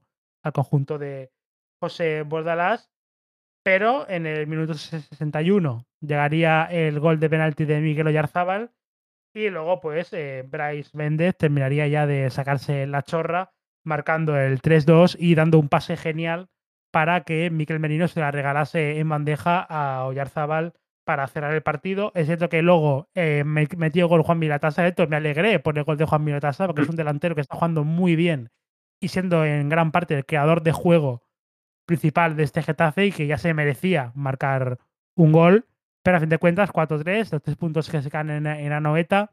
¿Hay síntomas preocupantes en la sociedad? Sí, porque digamos que tras el 1-0 es lo típico, eh, se le escapó muy rápido el partido a, la Real Sociedad, ¿no? En pocos minutos se le fue el marcador y es algo que le viene pasando eh, desde esta, en, en, este inicio de temporada, ¿no? Que ya no es ese equipo que se pone 1-0 y que entre que coge el balón y no lo suelta y que dentro del área está excelso, pues es imposible remontarle. A la sociedad era un equipo el año pasado y los años anteriores en los que metían el 1-0 y tal, y pues empátale si puedes, ¿sabes? Remontar el partido tú si tienes huevos. Sí, porque al final la Real Sociedad, recordemos que es un equipo que en cuanto se pone en 1-0, a pesar de ser un equipo ofensivo, tal, es un equipo que cuando está en esta situación ya de dominio de partido, de tener el resultado de cara y a favor, un equipo bastante intenso, es un equipo también de provocar eh, varias faltas tácticas, tal. Y sí que es verdad que a lo mejor eso se ha perdido un poco, quizás esa, esa brillantez defensiva, pero la realidad es que ahora mismo le ha venido un calendario bastante complicado, porque le ha tocado ganar Madrid Bernabéu, le ha tocado luego eh, recibir al Inter, que le marcó un gol a los cinco minutos al equipo italiano, aunque luego al final, en los últimos minutos, acaba empate, pero oye, yo creo que dejó unas sensaciones buenas en el equipo de unos tierras. Y ahora, oye, pues mira, pues sacarle esa victoria que parecía difícil a un equipo como el Getafe, que a pesar de no ser un equipo de gran calidad, es un equipo que es bastante incómodo y al que es difícil sacarle puntos, yo creo que da la sensación de que es una real sociedad que en este tramo de un poco madurez ahora futbolística en esta temporada está haciendo, eh, se sabe, una versión bastante competitiva y seria de, del conjunto vasco. Y luego, como has comentado antes, yo creo que en el Getafe eh, esta mejoría de Juan Mirataza, que empezó bastante mal, estas le puede servir al chaval como un poco de brotes verdes en esta idea de Bordalás, que también ejecutada está en el Getafe y de la, que cual, de la cual la tasa se puede beneficiar. Sí, de hecho me alegré, insisto, por el gol de Juan Mirataza, ¿no? Se iba mereciendo ya, ¿no? Contribuir no solo al juego, sino también hacerlo al marcador, que es como delantero para lo que, para lo que está, básicamente, ¿no?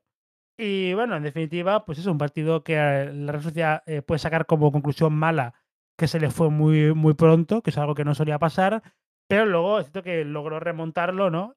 Y eh, sin duda el gran ganador del día, más allá del partido absolutamente apoteósico de Bryce Méndez y de que Takefusa Kubo sigue en la llama, es Mikel Oyarzábal. Sale en la segunda parte sustituyendo a un Umar Sadik que estuvo completamente inoperante durante los 58 minutos que disputó y marca un gol de penalti importante y eh, marca el 4-2 de la, de, la, de la, tranquilidad, que es un micro Yarzabal que venía dejando bastantes dudas, ¿no? De que viene de una lesión muy jodida. Y bueno, parece que, íbamos diciendo que a lo mejor el Oyarzabal falso 9 se terminaba de caer el tema porque Oyarzabal no estaba dando el nivel y ahora a lo mejor pues vuelve, a lo mejor pues tenemos eh, Oyarzábal de falso 9 debido a su nivel y aparte a lo mal que están tanto Carlos Fernández como sobre todo Umar Sadik para rato. Sí, la verdad es que un Oyarzábal que hasta este partido contra el Getafe venía siendo un poco medio estorbo, como reflejó, se reflejó gráficamente en este gol anulado de Cubo en el Bernabéu, ¿no? pero sí que es verdad que este doblete al final ha sido clave para poder sacar los tres puntos al Getafe y un poco para tener esa certeza a la hora del delantero, aunque sea para contar con el punto de Mikel como falso 9, porque Umar Sadik está completamente desaparecido en combate. Umar Sadik, es que, vaya mía, es que sensación de que. Ya sabemos que esta rotura del ligamento cruzado ha sido gorda. O sea, una rotura del ligamento cruzado que le puede haber afectado bastante, de eso. Claro, es un jugador que dependía bastante de su físico, ¿no? De su zancado, que es un jugador que. Eh, ya sabemos el meme, ¿no? De que Umar Sadik se la echa larga a tres metros y no sabes cómo, pero llega. no sabes ni cómo, pero llega y te mete el gol igual.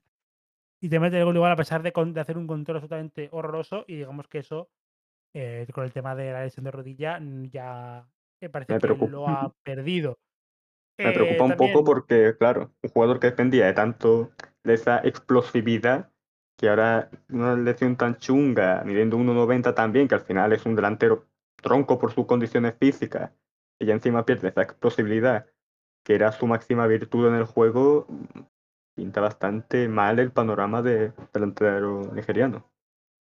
También hay que recalcar por parte del Getafe eh, eh, un eh, David Soria que eh, hoy, que el otro día, perdón, volvió a las andadas, volvió a cagar en el momento importante, ¿no? En el, en el gol de Bryce Méndez, ¿no? que es un centro que es un saque de banda, creo, que es peor aún. Y claro, es cierto que el balón va repetidamente cerca de su portería, pero es que no tiene motivos. Eh, David Soria para salir hasta ahí, porque estaba la zona pues llena de gente, había como tres jugadores del Getafe defendiendo la zona, y claro, sale él diciendo, oye, es mía no sé qué, aparte de que no le da, prácticamente no le da un puñetazo, prácticamente el balón le da con el lado del puño, prácticamente lo roza y lo manda muy poco hacia adelante, y luego acaba en la cabeza de Brais Méndez, que se la mete por encima, pero digamos otra cagadita más de David Soria que que el Getafe eh, lo necesita en la versión que estaba demostrando hasta estos días y en la versión que le, que le permitió ser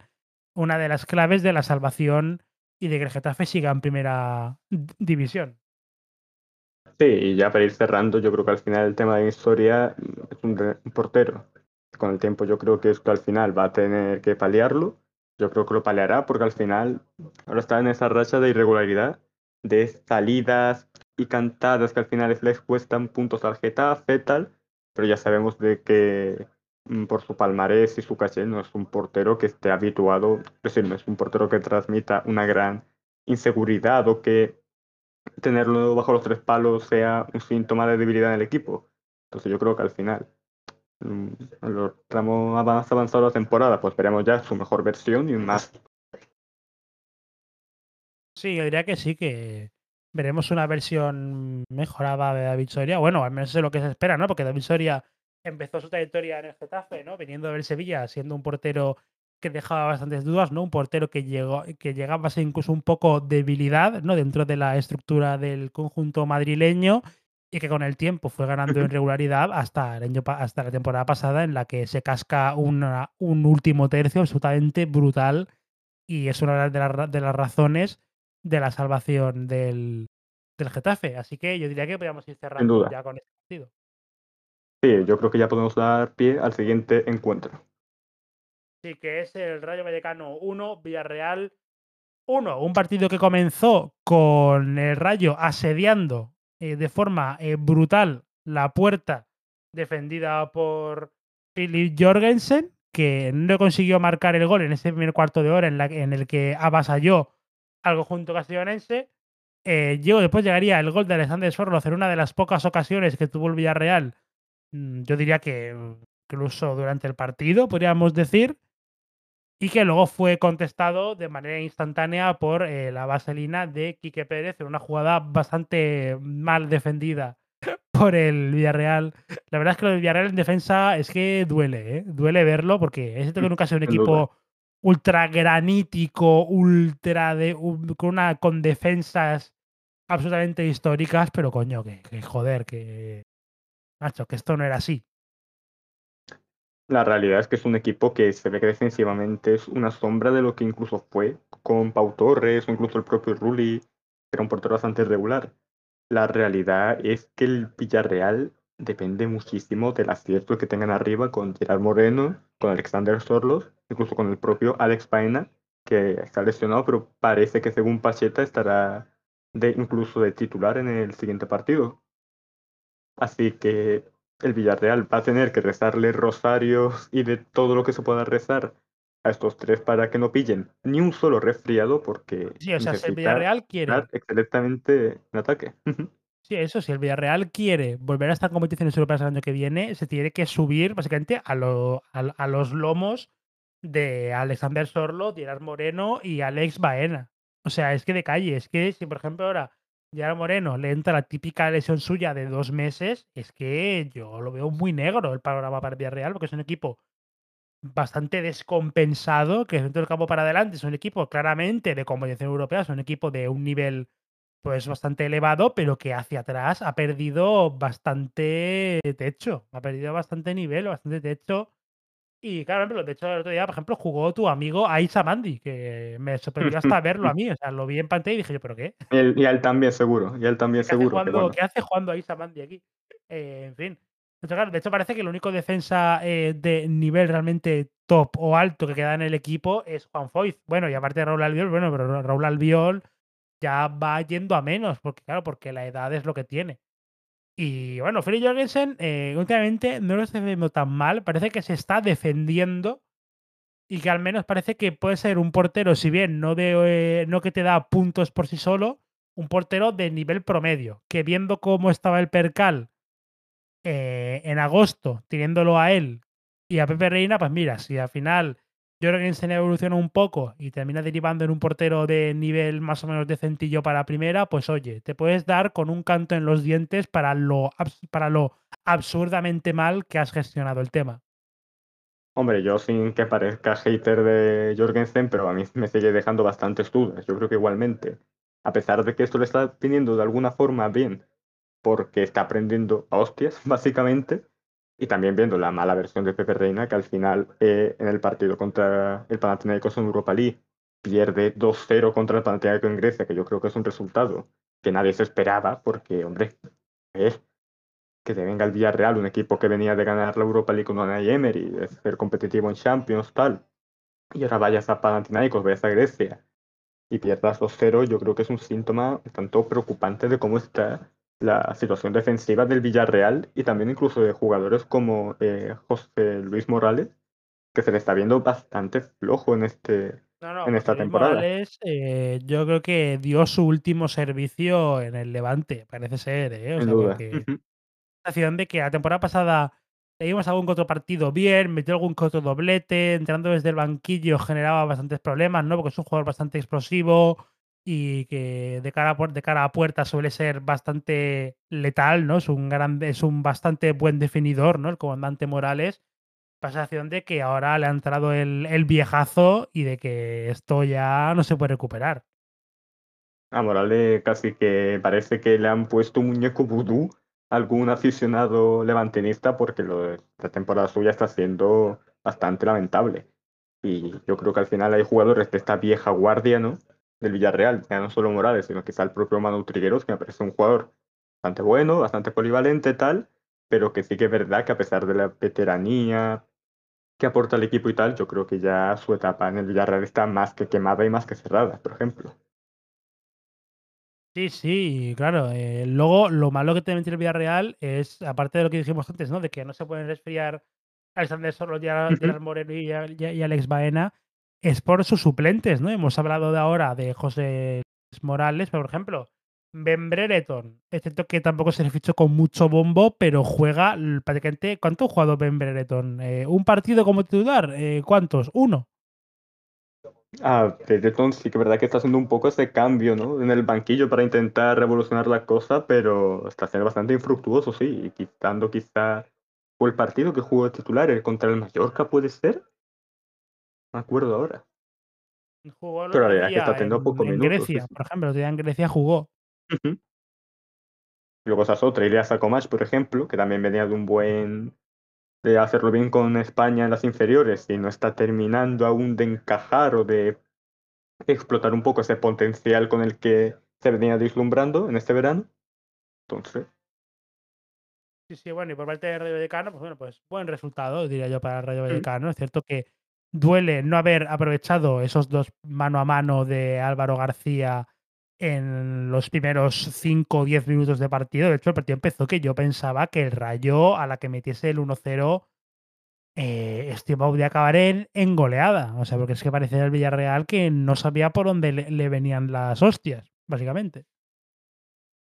Sí, sí, sin duda. O sea, yo creo que al final es curioso porque ahora mismo, ojo, ¿eh? ahora mismo estamos hablando a casi octubre de 2023, pero parece que le está sentando mejor, bueno, o mejor dicho, que le ha salido peor la jugada al propio Iraola de irse del Rayo que al propio Rayo quedarse sin ahora, porque al final está produciendo resultados el Rayo Vallecano bastante eh, coherentes, ¿no? Porque al fin y al cabo, pues bueno, empadas contra el Villarreal eh, pierdes con- por la mínima con el Betis, luego el gran saco que te cae en el Atlético, pero los demás partidos sí que lo has sacado con cierta solvencia.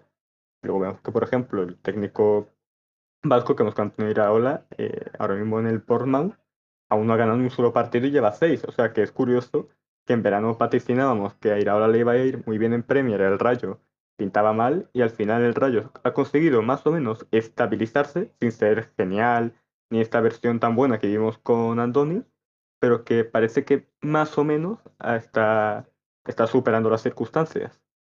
Sí, está manteniendo el tipo.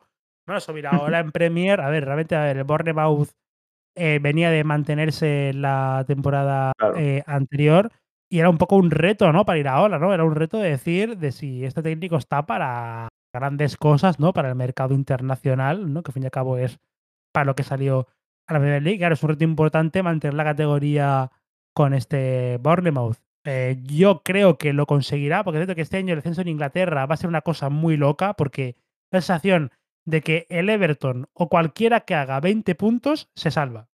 Da la sensación de que, de que con ganar 5 partidos está salvado. Porque el Sheffield United, el Luton y el Barley eh, es que eh, intentan, hacen lo que pueden y tal, pero es que no les da ni de broma para la primera división inglesa. Parece que es que la Premier les está pasando por encima como un auténtico camión. Y a lo el, mejor eso salva eso, eso salva tanto a Iraola como a los Wolves, como sobre todo al Everton, que es el que parecía este año que más, de, que más estaba tambaleando para caerse a, segunda. Sí, la verdad es que Luton da incluso la sensación de, da un poco de vibes, ¿no? De Córdoba du- 2014, ¿no? De ese Córdoba en primera y que casi no ganó ningún partido prácticamente, vaya, o de ese Hércules, ¿no? Porque es que está siendo probablemente, puede ser incluso la promoción a primera más floja que se haya visto en la Premier en años. Incluso te iría de bien. Hecho, Fíjate que incluso está- sería que. Sí, sí, sí, dime. De hecho, está en riesgo el récord negativo del Derby County 2007-2008, que solo ganó un partido de Mítico, 30 de mítico. 38 e hicieron 11 puntos. No me extrañaría, bueno, yo creo que al final sacarán más puntos, pero vamos, pinta eso, pinta eso, sí. Incluso te diría que al final hasta le va a venir bien a- al propio Chelsea el nivel tan malísimo que hay en los puestos de descenso de la Premier League, porque el Chelsea Sí, también está haciendo una Chelsea cosa habría que hacer vaya. algún día. Habría que hablar algún día de Chelsea y Manchester United, porque lo que estamos viendo Buah. tanto en Londres como en Manchester es para. Es para hacer una, una serie. ¿eh? Lo que estamos viendo empieza ya a sobrepasar todos los límites. Bueno, Da ¿qué la sensación de que todo lo que puede salir mal va a salir mal, pero sí. Sí, o sea, y eh, pasan cosas absurdas y muy raras. Bueno, realmente de este partido no hay mucha historia. Realmente en la segunda parte no pasó casi nada, la segunda parte de este, de este Rayo, Rayo Vallecano Villarreal. Y pasamos a un partido que yo no vi, pero imagino que tú sí que viste, porque yo vi el otro, yo vi en Las Palmas Granada. Vale, perfecto, porque yo no vi Las Palmas Mallorca, porque me coincidía, entonces obviamente pues tenía que elegir uno, Pues pasamos al Real Betis 1, Cádiz 1. Parece que se acrecenta un poco esa especie de mini crisis del Real Betis Balompié. Vale, sí, es verdad que primero hay que destacar que el Betis es un equipo que al Cádiz no se le suele dar bien en casa, porque la temporada que se ganó la Copa eh, le tocó también al principio de temporada más o menos, que al final se acabó empatando por un error garrafal de Víctor Ruiz, que la enchufa Chocolosano, consigue al final empatar el Betis, queda 1-1. Eh, luego en la temporada pasada, que fue hace meses, el Betis estuvo completamente desquiciado en el Benito Villamarín. Hubo roja de Luis Felipe o Pesela, si no estoy mal. El rival directamente le metió un una hostia a Fali que lo echaron roja. Miranda le metió un codazo a la altura del cuello y sacársele que no le echaron roja de milagro, tal. Entonces el Betis, sumado primero tanto a esta mala racha de juego que está atravesando, como que el Cádiz es un rival que además puso un tuit algo así como eh, vamos a perder contra el Cádiz, encima Chris Ramos lo va a marcar y es verdad que afortunadamente fallé que perdí el Betis, pero acerté que Chris Ramos, que está de dulce, nos marcó eh, contra el Betis, así que mira, apúntase mi tanto.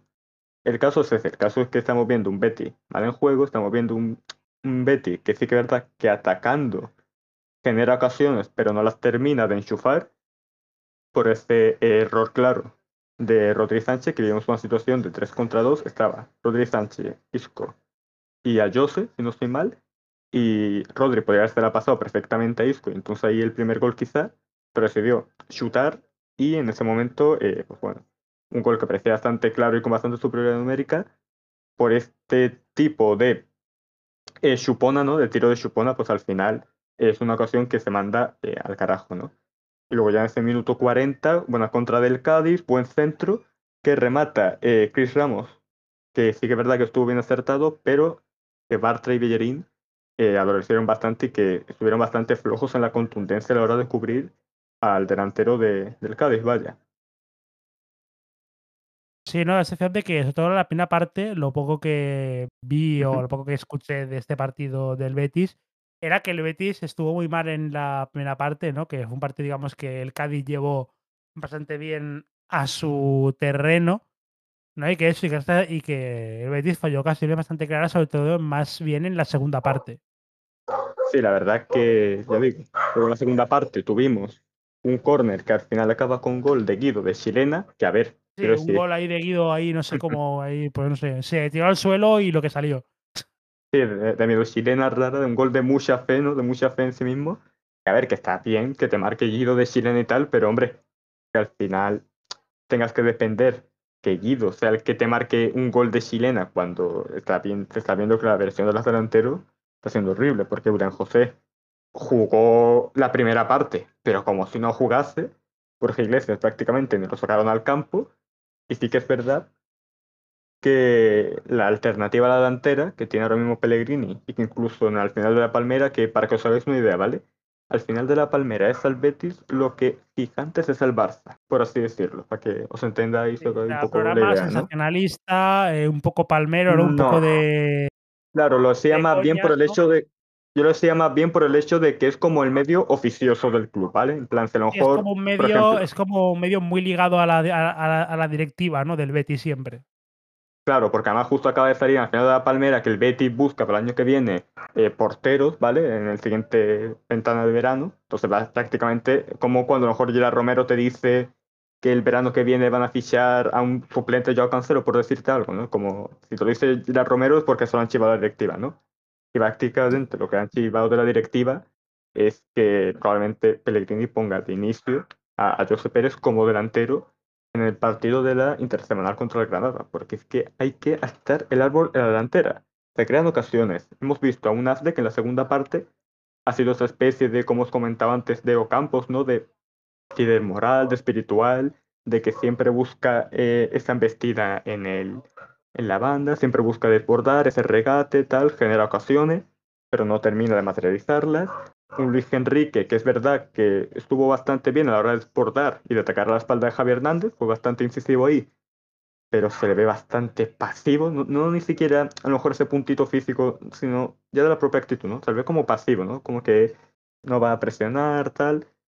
Y luego, el, tema del, el tema del B365, de la denuncia hasta que tira ahí medio pendiente junto con Paquetá, parece que le está afectando un poco. Sí, sí que es verdad que Luis Enrique al final está haciendo un poco tributo a estos brasileños de los 2000, 2010, ¿no? De que tiene una vida un poco convulsa, ¿no? Lo que parece una vida personal un tanto eh, montaña rusa, ¿no? Rocambolesca. Y ahora pues se ve que está bastante desconectado y bastante con la mente en off del fútbol, vaya. Y luego un Isco que estuvo brillante y que, a ver, ahora está mucho la coña de que si el MVP, porque le dieron el MVP y tal. Pero ¿Otra es vez? Ahora mismo, otra vez Correcto. Quinto MVP en seis partidos. A ver, es que, voy a decir una cosa. Eh, está muy bien que quieran feedback del público y tal, pero lo de darle el MVP oficial del partido, no el de Dazón, porque antes recuerdo que daban el del medio, daban claro, el de claro. Dazón, y a veces, yo recuerdo temporadas que daban el de Canal Plus barra, mo, barra Movistar. Pero que den el oficial de la liga, el público, a ver, lo veo un poco regular. Las cositas de Tebas, Luis, son las cositas de Tebas. Sí, o sea, entiendo que des uno tú, el medio, Dazón, no sé, la página web de la claro, liga, pero el, oficial, marca, oficial, tal, oficial, ¿no? Típico, el oficial, sí. oficial, el que, el que cuenta, coño. Joder, tío. Claro, o sea. Ponme a. No sé, ponme a, a cualquier pintamona, o sea, que empiece a, coger claro. estadísticas o algo, ¿no? Y que. Y que decida él, ¿no? Claro, el típico, no sé, el típico Mr. Chip, ¿no? En plan, venga, mismo, ¿no? Tú serás el encargado del MVP. Pero sí que es verdad que esto lo he sacado un poco a la palestra para resaltar el hecho de que, aunque yo creo que no se merecía el MVP, pero ahora mismo Isco es que por el propio contexto del Betis está haciendo mucho más de lo que incluso se le pide. O sea, quiero decir, eh, este doble pivote de Guillermo Marroca, es verdad que al principio contra el Villarreal Atlético era bastante efectivo por la sencilla razón de que el Betis al no tener todo el tiempo con el balón que se necesitaba y al tener que estar en contextos en los que sufriría más y balón, le venía a las maravillas y a, vamos, y de perlas tener a Guido y a Marroca en el mismo, en el mismo pivote, en, la, en este doble pivote. Pero claro, en partidos en los que se le pide más bola y tener más creación de juego, como es el caso contra el Cádiz, de que es verdad que a lo mejor haría falta un Carballo, un incluso guardado que salió en la segunda parte y parece que conectó más o menos, ¿no? Entre Guido, haciendo un poco de conexión de Guido e Isco tal. El propio Altimira, que es verdad que creativamente parece que puede aportar, pero se está viendo dos jugadores de un corte muy defensivo, dos pivotes bastante puros, tal, de mucho, de mucho corte, y que no conectan con Isco, porque claro, Isco tiene que bajarla para Guido Marroca y luego a partir del medio del campo, para, claro. Y luego subirla para, para, para, los extremos y el, y el 9. Claro, claro. Claro, cerca de la banda, quiero decir, es que a Isco se le está pidiendo cosas que yo creo que ni a Maradona, ¿sabes? En plan, ¿verdad? Está claro que, está claro que hay que tener un poco en cuenta que está haciendo un contexto... Sí, sí, al final tiene que bajar más de la cuenta, subir más de la cuenta, y al final no hay este punto entre medio que quizá sí puede aportar William Carballo o Altimira con la evolución, incluso Guardado, depende de lo que el físico le dure. Así que yo creo que hay que tener en cuenta que, oye, después de tantos meses que se ha tirado sin jugar, eh, partido completo tras partido completo y se le ve bastante entero al jugador malagueño, así que oye, Me gustaría romper esta lanza a favor de Isco Alarcón. Eh, un partido por parte del, sí, por parte del Cádiz, yo diría que lo que marcó el partido es otra actuación absolutamente colosal de este portero que empezó siendo el típico palomitero flipado que decíamos que a lo mejor le costaba un descenso al Ortodoxo, Cádiz. argentino, sí, sí. Sí, pero que eh, a la chita callando se ha convertido en uno de los porteros eh, más determinantes de la competición, como estamos hablando, claro que sí, de Jeremías Ledesma, que eh, con seis paradas, algunas de ellas bastante top, pues consiguió que el Cádiz eh, pudiera sacar un punto del Benito Villamarín. La realidad es que Ledesma es probablemente el jugador de campo, yo no estoy siquiera incluso portero, el jugador de campo que más puntos le da al Cádiz, porque al igual que hay porteros que te dan puntos, ¿no? y hay delanteros que te dan puntos y tal, es claramente un portero que te da puntos que a lo mejor no te da la delantera o medio campo para arriba, tal. Y es que es un portero que es verdad, que creo que sobrevalora, entre comillas, su actuación contra el Betty, porque es verdad que las ocasiones de más peligro en la que lo hace perfecto, ¿eh? pero al final llegan en, las, en los últimos 15 minutos, cosas así. Quiero decir, que me refiero que es más eh, de mérito del Betis quizá de cara al tiro a puerta que el propio Ledesma, que lo hace bastante bien en sus intervenciones, por, por supuesto, y por descontado, vaya. Pero el caso es que Ledesma yo creo que ya es una realidad de que es un portero segurísimo y que está dando, eh, ya digo, bastante solidez y bastante confianza y seguridad en la, portera, en la portería del equipo gaetano. Bueno, si tienes algo más que decir o pasamos al Sí, siguiente partido. ya para terminar de cerrar, ya una última cosa que tú sabrás que yo no soy mucho de quejarme de árbitro, la verdad, ni de teorías conspiratorias, pero hombre, que el Fali le meta un empujón a Pecela contra la valla publicitaria y no le eche ni amarilla. Que Alcaraz esté completamente eh, dando, eh, constantemente haciendo faltas tal y tirones y le echen amarilla ya al cabo de la segunda parte que luego a lo mejor Isco le dé un toquecito en plan a uno del Cádiz, en plan, oye, me deja de actuar, ¿sabes? Y le caiga amarilla por eso, hombre. Yo entiendo que el Cádiz al final es un equipo que tiene que jugar bastante con la picardía, que debe ser un equipo bastante que busque desquiciar, con muchas faltas tácticas, tal. Pero, y esto no es tanto culpa del Cádiz, quiero decir, al final todos los árbitros que se lo permiten. Es que la Liga Española, con los árbitros, permite mucho esta pillería, este, mm, te meto el empujón tal, porque hay no sé qué, y eso es algo que yo creo que debe, que debe paliar el arbitraje español, vaya. Sí, sí, es algo que del CTA, que el tan, el tan nombrado últimamente. CTA tiene que hacerse mirar. Pasamos al siguiente partido del turno, que es el Las Palmas 1, Granada 0. Las, el, el la Unión Deportiva Las Palmas, señoras y señores, me congratula decirles que ha conseguido marcar un gol de jugada. Mm. Al fin, sexta jornada. Sexta jornada de liga Poco a Primer poco, ¿eh, chavales? Poco a poco. de jugada del cuadro canario en una victoria que es eh, capital, no solo para ellos, sino sobre todo para el señor eh, García Pimienta, que de hecho eh, en el gol, después de abrazar a Kirian, no sé si fue bueno, Jonathan Viera o Kirian mismo, se fue a abrazar a un García Pimienta que poco más y llora el, el señor. o sea, ya estaba, O para estaba no que no podía la verdad, la alegría, vaya. estaba que no podía más con su vida, el hombre. En fin, eh, un partido pues, pues emocionante hasta el, hasta el final, en el que eh, Las Palmas, como siempre, eh, que esto siempre lo hace muy bien, salió al principio con el arrebato tocado, ¿no? Con el séptimo de caballería, generando un par de ocasiones más o menos caras, pero que al poco tiempo consiguió eh, aplacar muy bien el Granada, ¿no? Digamos que se jugó más a lo que quiso el Granada durante la mayor parte del tiempo, ¿no? Una primera parte que eh, dejó más amarillas que ocasiones claras, ¿no? Diría, diría yo, ¿no? Eh, amarillas a, a Alex Suárez, a Mica Mármol, a Julián Araujo, no sé. Y luego hubo una que me hizo gracia que fue que le sacaron a- al Fulu, que fue por decirle algo al cuarto árbitro, como pegarle así como un copete al hombro de, oye, ¿qué coño hacéis? Y le sacaron amarilla, en plan como, ¿vale? vale, pues muy bien. Una más, como, ¿no? vale Del colectivo arbitral, una más, una más. como, estoy como, vale, me parece, me parece correcto. Eh, y ahora viene la, la chicha, la segunda parte. Eh, empezamos con un penalti anulado a Gerard Gumbau, eh, es decir, un penalti pues que no era penalti, yo, yo creo que no lo era. Y llegamos al kit de la cuestión con la expulsión de Mika Marmol. Le sacan una amarilla en la primera parte que una amarilla un poco surrealista, porque yo creo que no hay imagen de si se la sacan a él y a Alex Suárez o solo a Alex Suárez, es que no lo sé. O sea, es como una amarilla muy rara que le sacan por protestar a, los dos. Que no hay una repetición de la acción, no hay nada. Es una jugada un poco misteriosa, la verdad. La primera amarilla a Mika Marmol. Y no menos polémica es la segunda. Es cierto que se le marchaba, si no recuerdo mal, Lucas Boyé, pero es cierto que estaba en campo prácticamente propio, eh, pegado a línea de cal. ¿Tanto como para sacar una segunda amarilla? Pues no sé, tengo mis dudas, ¿sabes? En plan, tengo mis dudas. A partir de este momento, eh, Unión Deportiva de Las Palmas tuvo que hacer un cambio eh, defensivo, ¿no? Tuvo que sacar a Saúl Coco eh, para tener de nuevo de vuelta a cuatro hombres en defensa. Y el Granada empezó a dominar claramente el juego de manera bastante decepcionante porque, eh, salvo un par de corners, salvo los menos 10 minutos, después de la expulsión, el Granada no generó prácticamente nada.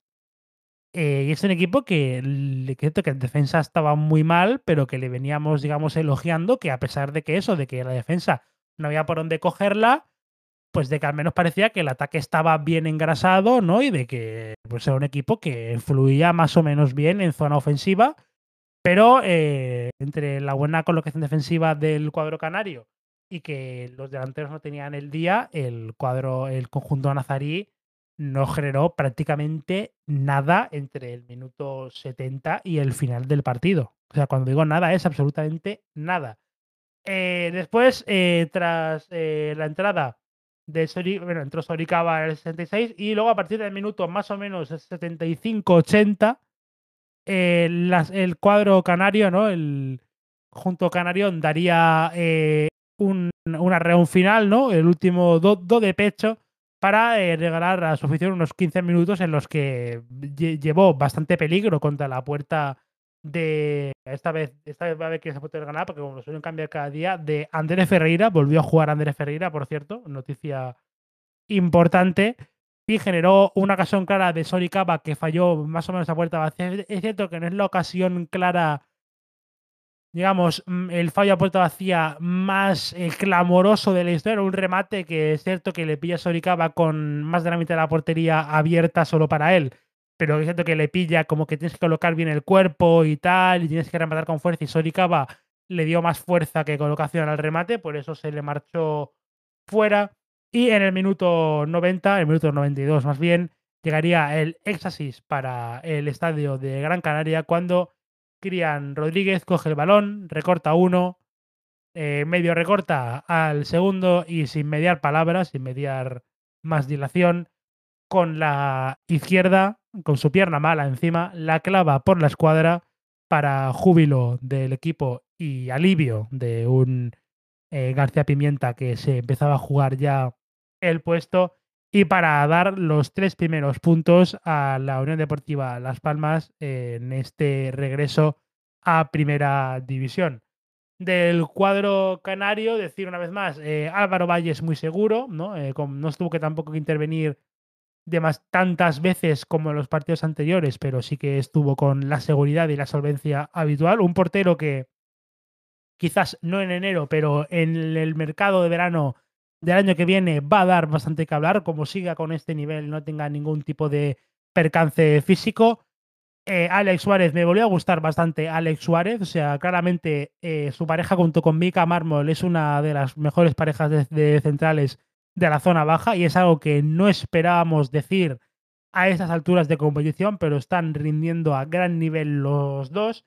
Y eh, sin duda lo que más destaco del conjunto de las islas es eh, los laterales. Eh, partidazo de Sergi Cardona, que generó bastante peligro por su banda y defensivamente fue un auténtico cerrojo, o sea, gran parte de culpa de por la cual el Granada, incluso con uno más, no generó eh, gran peligro, es en gran parte gracias a la actuación de, de Sergi Cardona por su banda y una vez más tenemos que remarcar lo bien que ha aterrizado en primera división Julián Araujo. O sea, mucha risa con este fichaje, ¿no? Se esperaba el nuevo Douglas, ¿no? Por el meme que existía con él desde el Barça, ¿no? Un fichaje que parecía de estos típicos que suele hacer la entidad blaugrana de comisiones y poquito más, ¿no? Ya sabéis, cosas que suele hacer el Fútbol Club Barcelona.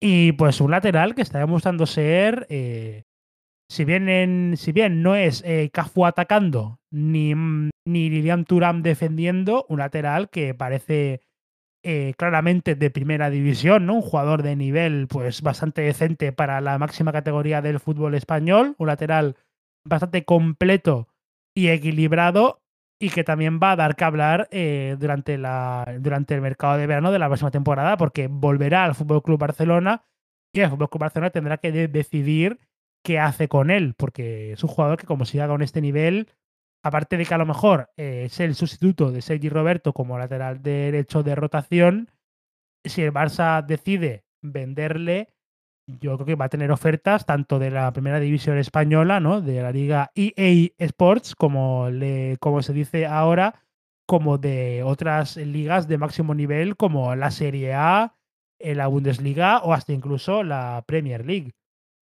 Por parte del Granada, pues un partido en el que esta vez eh, no fueron un azucarillo en defensa, ¿no? Como en las anteriores jornadas, el equipo más goleado de la competición. Digamos que esta vez Ignasi Miquel eh, se, ha, comportado, podríamos decir que esta vez eh, se ha comportado el chaval, ¿no? Ha estado pues cumpliendo como tiene que cumplir, pero un partido que esta vez lo que deja malas sensaciones es el ataque, porque es que el Granada eh, estado, estuvo durante la segunda parte más de media hora con un jugador más y no se hizo notar prácticamente. De hecho, durante la reunión final de la Unión Deportiva Las Palmas, entre el minuto 75-80 y el final, parecía que el equipo que estaba con uno menos era el cuadro nazarí.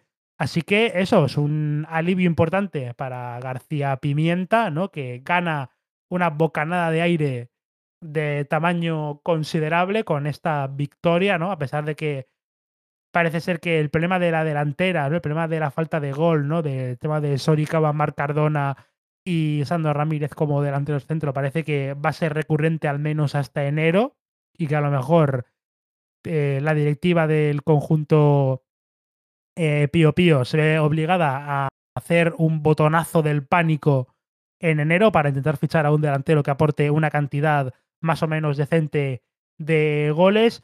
Y eh, para eh, Paco López es otro golpe duro más, es decir, es otro puñetazo en el estómago más para el Granada de Paco López que, que eso, que tiene que empezar a espabilar, empezar a competir mejor y empezar a sumar puntos porque si no se va a estancar bastante en la zona baja de la clasificación. En definitiva, un partido, pues eso que. Eh, un partido que, digamos, en el que quedaron, quedó clara para parte de la Unión Deportiva Las Palmas que su fortaleza está en la defensa, ¿no? Digamos que de los equipos recién ascendidos me parece el que mejor está defendiendo sin ningún atisbo de duda. Quiero decir, me parece que tienen mejor defensa y portero que el Deportivo Alavés y que el propio Granada, al que se enfrentaban a que se enfrentaban hoy, ¿no? Y que da la sensación de que el ataque está muy cogido con pinzas en el conjunto canario y que por parte de los andaluces, por parte del, Granada Club de Fútbol, pues de nuevo, una vez más, es esa sensación de que. de que sensación de vértigo, ¿no? De que, ojo, cuidado, que como se hundan, como se hunda anímicamente el equipo, a lo mejor empezamos a empiezan a caer en barrena y se les termina yendo eh, todo el tema de las manos. En definitiva, a ver, no sé si tienes que decir algo, Juanjo, sobre este partido.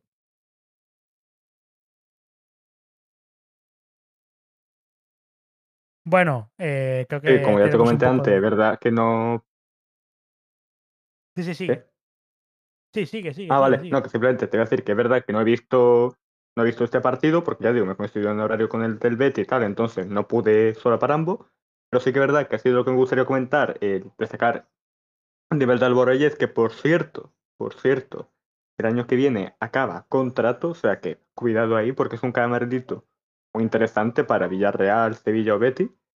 De Las Palmas, es decir, que me alegro por ello de que hayan ganado este partido porque al final es un equipo que juega muy bien, bastante muy bastante ofensiva de juego, que es verdad que al final no trasladan ni, ni traducen estas oportunidades en goles, pero yo creo que al final ganar un partido con uno menos, tal, yo creo que les puede servir como un poco de impulso y de a lo mejor ver una mejor versión en esta fase de ofensiva. Y también destacabas que es un equipo bastante sólido atrás, estoy completamente de acuerdo con ellos, que sin duda de los tres, de los tres ascendidos es el que mejor defensa tiene, tanto por Álvaro Valles, eh, la dupla de centrales, el propio eh, Julián Araujo que se está viendo con jugador con, con madera de futbolista de primera, tal.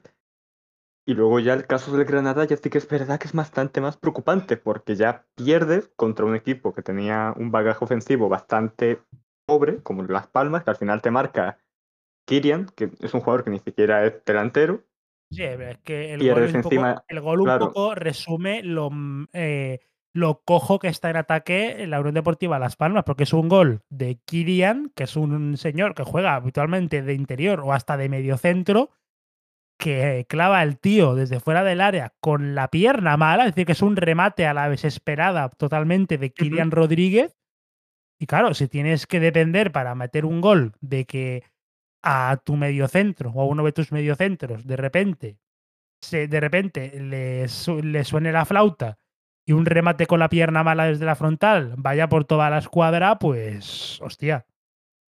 Quiero decir. Claro, y encima, si no, y si no estoy mal, es el primer partido que gana La Palma en todo lo que llevamos de temporada. Entonces, habrá que ver cómo. Sí, sí, sí. Habrá que ver cómo afronta el Granada el partido contra el Betis, que al final es un, es un equipo que está en una situación parecida a ella, pero que está un poco más agravante, porque al final es verdad que la defensa, Víctor Díaz de Ignacio Miguel son probablemente la peor pareja central de primera. Y luego es verdad que arriba tienen cositas interesantes, como Brian Zaragoza, Mirtu Zuni, que son jugadores que te pueden aportar ofensivamente tal. Pero claro, ofensivamente pues ya sabemos el Betis también la calidad que tiene. Y si este golpe de moral que ha sido el hecho de enfrentarte a Las Palmas, rival directo tuyo, con uno menos, tener esa artillería que tienes ofensivamente y no solo no poder marcarles gol, sino que encima te marquen en los últimos minutos, es un golpe de moral que habrá que ver cómo encaja el equipo nazarí ahora de cara a este partido que tiene contra el Betis en esta jornada intersemanal. Yo creo que ya, si quiere, podemos cerrar este partido e ir ya directamente al derby madrileño, Luis.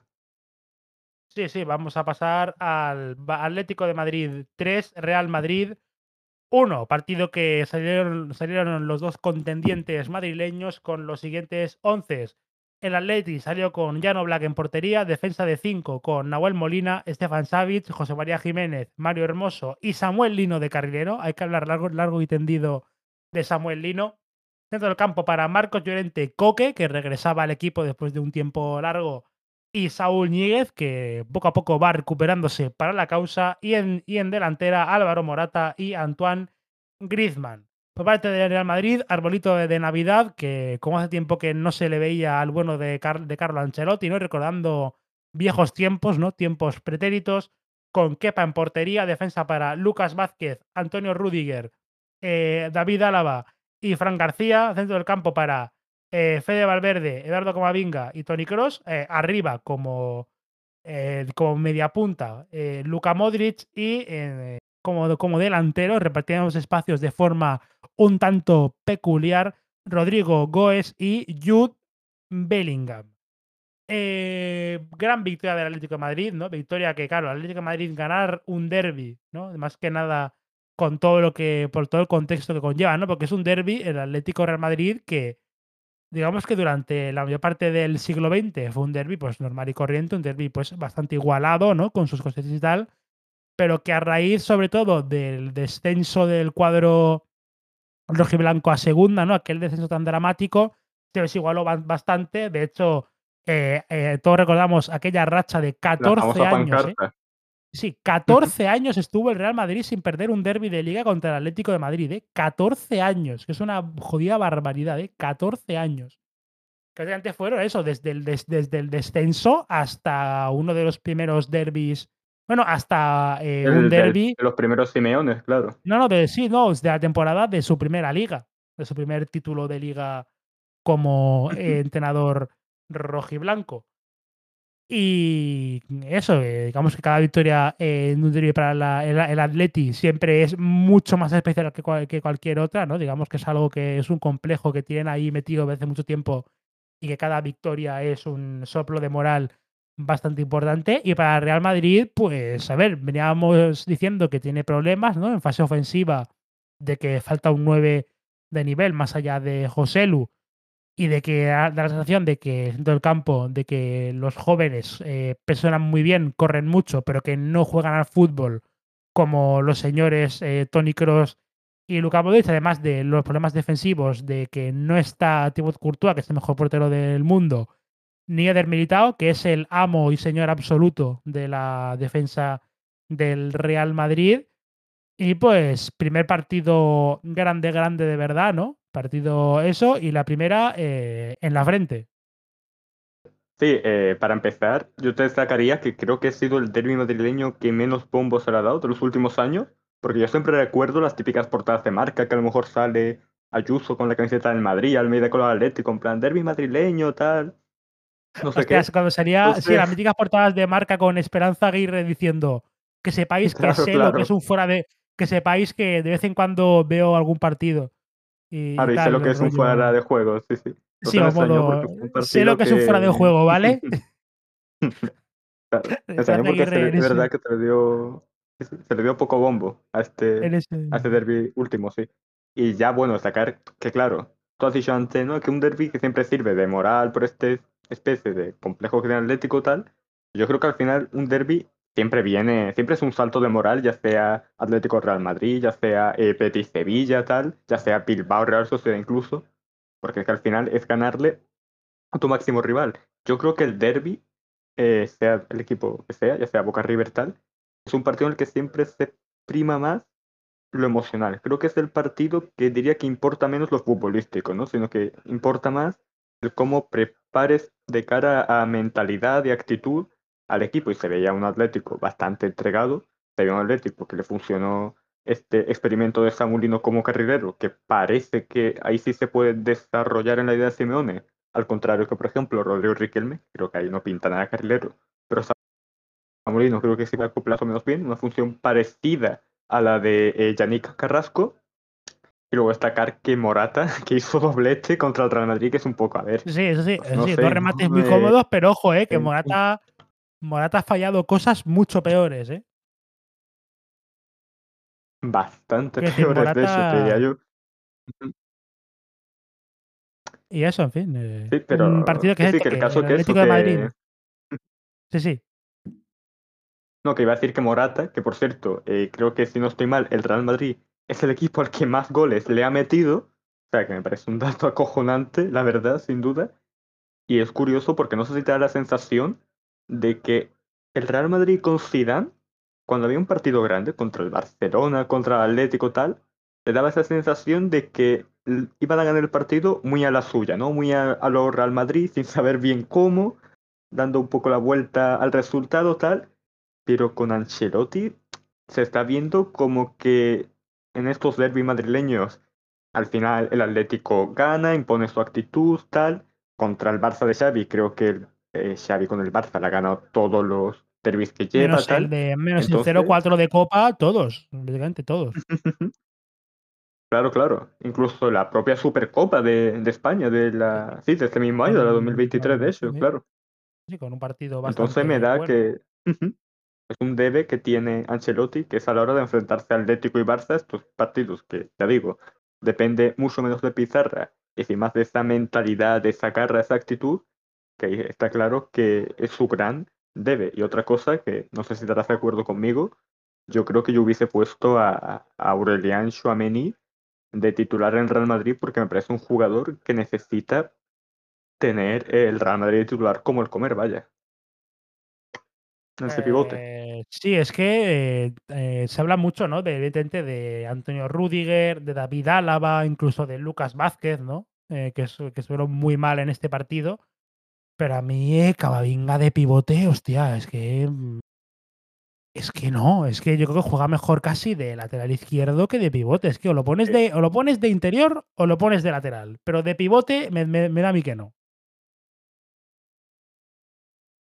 Sí, se no, está básicamente, es lo que parece. viendo que de como- pi- funcionando y sabiendo que ya sea por interior, por cómo le viene el juego y su capacidad técnica, ¿no? O ya sea del lateral izquierdo por su potencia física. Pero está claro que de pivote de Star Chouameni, yo creo que sí o sí. Destacar, por supuesto, también el gran partido de Tony Kroos, que ha sido un poco el que más la cara ha sacado en este derbi madrileño por parte del equipo. el, el- el gol que mete, el gol del, del 2-1 es una, es una, es una burrada. Es o una sea, genialidad, que ¿eh? le hace, sombrero que le hace y luego, y, lu- y- y- y luego cómo la pega durísima, rasa, eh, imposible para, para Oblak, es, es tremendo.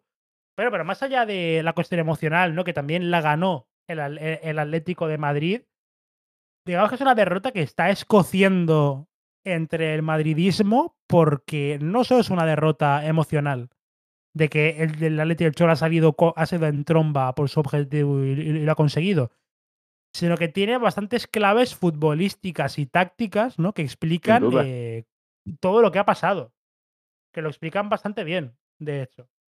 O sea, por ejemplo, eh, EDT, luego está eh, la carta ganadora de este partido, que ha sido eh, Samulino atacando la banda de Lucas Vázquez. O sea, Samulino eh, eh, ha hecho, un partido absolutamente tremendo. O sea, absoluta- absolutamente brutal. Ha regateado, ha centrado bien, ha amenazado siempre, ha combinado muy bien tanto con los de dentro como con Saúl Níguez cuando lo, y, y Griezmann cuando se tenían que caer para la banda. Un partido de- sorprendentemente malo de Lucas Vázquez, ¿no? Un partido Sergi Robertiano, podríamos decir, del jugador eh, gallego. Y bueno, también el, es que el, el Atleti en defensa, salvo por los tiros desde fuera del área del Real Madrid, ¿no? Ya en- cuando iban 3-1, ¿no? Un poco a la desesperada, no sufrió en defensa. Que decir, el Real Madrid prácticamente no disparó en el área del cuadro rojiblanco, ¿no? Y eso eh, habla del buen hacer de los tres centrales. Y luego, claro, luego hay que hablar de los tres jugadores eh, a, a nivel ofensivo que desequilibraron el duelo, que son Saúl Ñíguez, Álvaro Morata y Antoine eh, Griezmann. O sea, Saúl Ñíguez se fue con dos asistencias y un partido que, de- que demuestra que esta vez, espero que esta vez sí, espero que esta vez no salga de repente con Bitzel de, de- de interior, porque sí, porque coño, ahí dale continuidad al chaval que viene de muy atrás, ¿no? Saúl Ñíguez, y parece que está recuperándose un poco para la causa. Antoine Griezmann haciendo pues un partido que tampoco es el partido más magnífico de su carrera, pero un partido pues digamos pues el típico buen partido de Griezmann, ¿no? Que hace lo que le da la gana, como le da la gana y casi todo bien, correcto, con coherencia y que hace mejorar las jugadas para su equipo, ¿no? Eh, realiza un gran remate de cabeza en el segundo gol rojo y blanco y eh, Álvaro Morata, Álvaro Morata en modo en modo nazario, en modo destroyer, eh, en modo con la flechita para arriba, ¿no? Es, cierto que los dos goles son dos remates que remata exageradamente solo. La defensa de área del Real Madrid en este partido ha sido un auténtico desastre. El partido de David Alaba y de Antonio Rudiger es, eh, es prácticamente es es una cosa es, una cosa infame. O sea, quiero decir. Es cierto que Álava en el segundo gol lo dejan bastante vendido, ¿no? En el 3-1 de Morata, es cierto que tanto Fran como Camavinga, como el propio Rudiger lo dejan vendido, pero es cierto que también él calcula bastante mal un salto de un balón que venía bastante bombeado y que quizás, a pesar de estar muy solo con el timing correcto, podría haber incomodado más a Morata o hasta incluso podría haberlo eh, despejado. Lo, de, lo que hace lo del, lo del 1-0 es absolutamente brutal porque centra a Saúl, el balón bota en el área, creo, creo que el balón, eh, no sé si llega a botar en el área y luego se eleva y remata Morata que- o no, pero el balón, digamos que Creo que pasa, puedas, sí, no estoy mal, sí, sí. creo que pasa entre medias de toda la defensa del Madrid, no despeja a nadie, Claro, muy poca intensidad que va. defensiva. es un balón que va en diagonal, que no corta a nadie, es decir, no lo corta ni los centrales, ni, ni Fran García, ni el portero, ni nada, y que le llega a Morata para hacer el 1-0. Tampoco vamos a echarle mucha culpa a Kepa ¿no? de este partido, pero se nota que no está Courtois. Quiero decir, porque yo creo que uno de los dos centros, de los dos goles, de los goles de, de Morata, uno o lo, o lo para, o para el cabezazo de Morata, o directamente corta el centro y punto. Creo que eso lo tenemos un poco más o menos claro. Yo creo que al final, hacer el primer partido importante como tal del Real Madrid, se ha visto esas carencias de las lesiones, porque claro, Kepa, yo creo que ha hecho un buen partido. Yo creo que dentro de lo que cabe y sus posibilidades, ha sido un buen partido de Kepa, pero no, no es Courtois al fin y al cabo, no tiene el nivel de Courtois. Lucas Vázquez lo hemos visto completamente superado ante este Samuel Lino completamente explosivo y eléctrico por la banda. Y, hombre, una cosa que yo creo que habla bastante mal del partido de Alaba y Rudiger del domingo es que el hecho de que Antoine Griezmann te marque de cabeza. Es decir, Antoine Griezmann es un talentazo, un jugador portentoso y de. Y un, vamos, ¿qué digo? Exquisito, pero que te marque Antoine Griezmann de cabeza, verás. Yo entendería que a lo mejor te marquen un corner Soyuncu de cabeza, pero que te marque Griezmann, que va, de más bien unos 70 y algo, yo creo que es algo que debe, mm, vamos, Ancelotti echar la bronca de, oye, ¿cómo puede ser que, de, que defendáis de esta poca intensidad y tan, y tan erróneamente, vaya? Y sí que es verdad que en ataque, muy buen hacer por parte de la defensa del Atlético, eso sin dudarlo, pero sí que es verdad que he visto a un Real Madrid arriba muy escaso en ideas, creo que este árbol de Navidad... sí, yo diría que, claro, es que se nota claramente que, claro, que no está Benzema, y no solo que no esté Benzema, es que quiero decir, se nota que, claro, que es que Rodrigo eh, al final, sin el francés y sin un 9 delante, está teniendo que hacer un papel un poco casi de, de, primera espada, que no es lo que le conviene a Rodrigo. Rodrigo es un gran jugador, es un talentazo, ¿no? Y tiene potencial para explotar en algo muy grande, en un jugador de los, de los muy, pero que muy peligrosos de, de verdad. Ya lo ha demostrado más o menos en Champions pero digamos que no está para ser primera espada aún de, del ataque en un derby madrileño de todo un Real Madrid. O sea, quiere decir, quiere decir, aún le viene un poquito, digamos que es algo que no es su papel, es que no debería de ser su papel. Y bueno, y Jude Bellingham, que volvió a jugar de 9 y esta vez estuvo muy desaparecido, salvo la patada esta que le mete a Correa, que parecía que no iba a caer en nada, pero al final eh, Correa está lesionado. Sí, parece una lesión que va a ser una jodienda importante para el Atleti, porque si bien Correa es un jugador que de, de banquillo, es uno de los mejores suplentes de la liga de largo. O sea, Correa desde el banquillo es uno de los mejores suplentes del campeonato. Y para desatascar cualquier partido, nunca le viene mal al Cholo recurrir a, él. Eso, vimos un Madrid de ataque bastante, sí, bastante desorientado, con, tanto con tanto el centro del campo con balón como eh, sus eh, delanteros. Luego lo que me hace gracia es que, eh, aparte del cambio de José Lu por Modric, ¿no? que en un cambio de descanso se veía venir, el Madrid cuando van 3-1 y sacando el séptimo de caballería, ¿no? decide sacar, meter al campo a Chuamení, a Nacho y a Ferran Mendy. A ver, es como... Eso también muestra un poco que la planificación de Florentino Pérez y José Antonio Sánchez quizá esta vez no ha sido todo lo magnificente que suele ser. Y no solo eso, ya el hecho de que vayas perdiendo 3-1 en un derby y que saques eh, de cambios jugadores que son claramente un perfil defensivo, al fin y al cabo, ya digo. Nacho, que puede cubrirte. Un, cambio más para solucionar averías que para intentar llevar al equipo hacia, hacia adelante.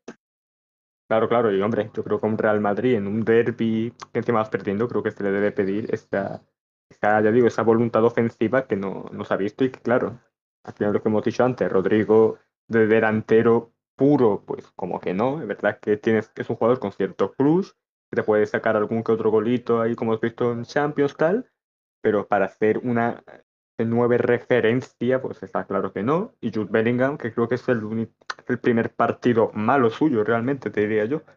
Y es que al final el Real Madrid depende mucho de Vinicius, que Vinicius al final mm, ha jugado y se notaba que le faltaba ese punto físico y que estaba jugando un poco por, bueno, un poco desesperado, diría yo, porque se veía claramente que no estaba un 100% de... No jugó ese partido. Creo que no jugó, ¿eh? No jugó Vini. Vini jugará el, este, a lo mejor en el de esta. vaya fumada me acabo de pegar. o sea, sí, sí, me ha pegado un fumadón del carajo, ¿eh? O sea, porque no, no ha jugado. De hecho, se espera que juegue a lo mejor en el de esta jornada intersemanal. Pues eh, pero eso se que no sé por qué, había pensado que sí. Se vaya. La falta, nota eso que la falta de Vinicius condiciona al resto de delanteros, que Rodrigo eh, necesita claramente de, de Vinicius, ¿no? Y te da la sensación de que el tema de Jude Bellingham como delantero centro, de que no es sostenible, de que mira, de que a lo mejor Carlo Ancelotti va a tener en próximas jornadas que dejarse de inventos y poner o bien el rombo o bien volver al 4-3-3 cuando vuelva Vinicius sobre todo y poner a los brasileños pegados a banda y a, José lo arriba, porque es lo que hay y ale y arrea. Sí, sí, sí, está claro que va a tener que tirar de José lo delantero sí o sí, porque es el único 9 puro que tiene el Real Madrid como tal, vaya, porque al final Bellingham ha salido dentro que cabe, bien ante rivales quizá de menos categoría, ¿no?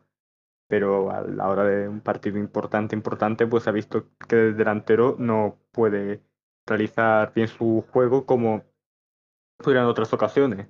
Y con Rodrigo igual, al fin y al cabo no es uno de referencia. Y hostia, de, yo de, de, de, se mira lo de Vinicius, loco, no sé por qué, pero en mi cabeza había jugado los últimos minutos, vaya. Joder. De hecho, me ha hecho dudar porque he es... yo a mirarlo y he dicho, coño, jugó Vinicius. Pero no, no, no. Claro, yo recordaba que había tenido como gastroenteritis o algo así. No Sí, sé sí. por qué, pero pensé que había jugado los últimos minutos, sí, sí. Claro, esta falta de nivel ofensivo del Real Madrid se demuestra que, claro, que, en, que a partir del 3-1, la única forma que encontró el Real Madrid de amenazar, excepto que hubo un par de disparos que un poco más y son golazos, son con tiros un poco a la desesperada desde bastante lejos. O sea, quiero decir, un poco ya por tirando más de orgullo que de poder realmente amenazar en su área al, al Atlético de, de Madrid. Eh, a ver, tampoco es un partido quizás para pedir la cabeza de Carlo Ancelotti, si bien es cierto que se equivocó con el planteamiento del arbolito de, de- de Navidad, yo creo que se equivocó con el Está planteamiento. claro que volverá al rombo, creo yo. Que al final lo que más. Y dado volverá al rombo y cuando vuelva Vinicius a lo mejor regresa al 4-3-3 y mira, yo simplifico pues sí. y, y, y- y- que les follen a todos ya, o sea, simplifico y punto. Pero eso, no... Eso, eh, yo, eso, la primera derrota del Real Madrid en, en la En toda la temporada.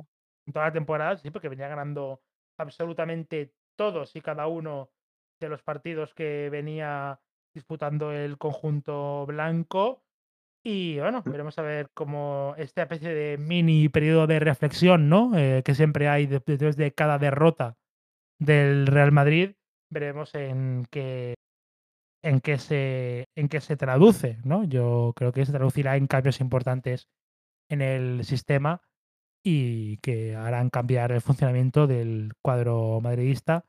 Y bueno, por, eh, poco más que decir, ¿no? Este partido, a pesar de todo lo que conlleva, eh, bueno, destacar también del, del Atlético de Madrid, pues eso, que es el primer en el que digamos que yo noto al Atlético de Madrid que no se ha quedado técnicamente muy por detrás del Real Madrid, que es algo que veníamos viendo que el Madrid ganaba estos partidos, sobre todo porque tenía una superioridad técnica muy notoria con respecto a los de Diego Pablo Simeone, y que esta vez eh, el, el, el- el Atleti ha logrado dar el callo. Cierto, y además recordemos que era un Athletic que venía de una racha mala porque venía de perder 3-0 contra el Valencia en Mestalla, venía de ese empate surrealista contra la Lazio de gol de cabeza de Provedel, encima muy buen gol de, de De Provedel, oye, tanto, sí. Y venía en eso, un poco en un estado dubitativo contra el Real Madrid y la sensación es que eso, de que al final, por talento y por individualidades, sí que es verdad que nos ha quedado realmente corto contra el Real Madrid. Se ha visto que le podían plantar cara a cara en todo momento. Así que bastante par- partido bastante cero del Atlético. Y que por cierto, una última cosa que me parece de coñísima, que ya hemos, ya hemos llegado a una época en Twitter en la que ya se critica absolutamente todo. Y Antoine Griezmann, después del partido, hizo un comentario así como simpático, ¿no? A los, a los colchoneros más pequeños, que era algo así como, y recordad chicos, mañana en el colegio no os olvidéis llevaros la camiseta de Atleti, ¿no? Un poco, bueno, pues así como simpático, típico, ¿no? Amistoso, típico, ¿no? claro. Y ya había gente quejándose de que es que la camiseta del Atlético, sobre todo cuando se saca, es cuando perdemos, por no sé qué, en plan, pero, o sea, ya hay un momento en el que se critica absolutamente todo, pero todo, o sea, ya aunque sea por un poco como esto para los chiquillos, también mal, si llega a decir esto mismo cuando el Real Madrid los, los hubiese metido 5-0, mm, también mal, porque claro, nosotros damos la cara, pero ustedes no en el campo, no sé qué, en fin. Surrealista, lo de la aplicación del pajarito. Bueno, la de la X, mejor dicho ahora. Sí, sí, en fin. Bueno, si quieres cerrar y cerramos ya con el once ideal, ¿no? Para cerrar definitivamente este capítulo. Sí, yo Eh, creo que bueno, ya a hemos resumido yo diría, perfectamente, así que Yo diría que esta jornada es de 4-4-2. No sé si coincidirás conmigo. Yo creo que es jornada de 4-4-2, diría. Esta jornada la pasada también. 6 de. Y a ver, en portería. eh, yo pondría a Jeremías Coran Ledesma. Yo creo que lo tenemos claro ahí, ¿no? En, en portería. Sea, yo creo que ha sido el portero que más ha destacado en esta jornada por Sí, más decisivo, la segunda parte. Sin duda. Eh, como centrales, eh, insisto en que me encantó el partido de Alex Suárez, a pesar del amarillo y tal, con la Unión Deportiva Las Palmas, así que podríamos ponerlo a él. Me gustó en serio muchísimo eh, como el defensa canario. Perfecto. Y luego en el otro central, ¿a quién pondríamos? A ver, estoy mirando aquí actuaciones y tal. Podríamos, a ver, eh, David López metió gol, es cierto que en defensa tampoco fue, me, fue me exigido, aparte de que también se come dos luego de, bueno, de Abdon Prats, ¿no? Se come dos ahí Mm, bastante ricos, ¿no? Del señor Ab- Abdon Por Prats. cierto, el Mallorca ahora va ganando contra el Barcelona, que lo acabo de mirar ahora en Besose. Y va, va, Sí, va, va 1-0 ganando. Y yo diría, pues no sé. Es que, es que de otro central, a ver, me está costando elegir, ¿eh? También te diría. Que a lo mejor por las coñas colamos mm, a, a, a, a Isamandi, ¿eh? Es que. Sí, no sé yo qué decirte. es que estoy mirando aquí actuaciones individuales de centrales. Tampoco estoy viendo aquí una cosa muy loca, ¿no? Verdad que en cuanto a también. centrales, a no Jornada flojilla centrales. coloquemos. mm, Mira, pues por las floja. coñas. Por las coñas. A Isamandi Mm, como. Como central, ¿no? Habíamos puesto a Alex Suárez y a Isamandi. Alex Suárez, correcto, queda, claro. Los y nos queda laterales. ahora el lateral izquierdo, porque lateral. Lateral. Bueno, Derecho laterales pondría puesto. Mingueza. Fíjate el que te digo. No. Yo, yo, derecho, aquí sí que hay dudas, porque ha sido jornada muy de laterales derechos. Yo estoy entre Julián Araujo y Juan Luis Sánchez. O sea, en serio, me encantó Juan Luis Sánchez. Y es que incluso. Diría incluso Mingueza, tío. No sé. eh, de los tres, incluso el que diría que más me gustó, vaya. es una pena no Pero dejar a, Julián y Juan Luz son buenas opciones también, sí.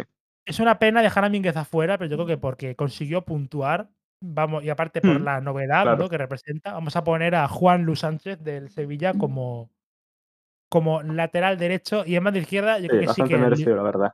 lo tengo claro para otro jugador de la Unión Deportiva Las Palmas, pero que jugó un auténtico partidazo, en gran parte responsable de que, a pesar de la entrada incluso de, de, de Brian Zaragoza, el, el Granada no generase prácticamente nada contra la puerta del conjunto amarillo, es eh, el señor Sergi Cardona. Sí, me parece correcto. Eh, cuatro. pasamos al centro del de- campo, ¿no? Línea de dos eh, medios centros. A ver, aquí es complicado porque, a ver, me gustó mucho Gaby en, cuando salió con el Barça, me gustó bastante. También mm, Javi Guerra volvió a jugar otro, otro grandísimo partido. Eh, Saúl Ñíguez, yo creo que uno de los dos tiene que ser Saúl Ñíguez, uno de los dos, así que ya vamos poniendo el- a Sí, Saúl Ñíguez como primero sería. Saúl, Sí, Saúl luego otro. Gaby perfectamente. O incluso Sí, podemos te diría poner a Guiu por el ser el hecho de haber marcado el gol de empate, pero sí, Gaby está bien. O, o a Aleix García, que también jugó muy bien de pivote, así que aquí hay dudas, ¿eh? Vamos a Ya, poner pero quizás quizá por el a. contexto del partido, porque al final Gaby a, entraba a ya. Yo, a, a Gaby, yo es que pondría Gaby porque al final era con un 0-2 perdiendo, tal. El Girona sí que es verdad que estuvo bastante cómodo dentro del partido.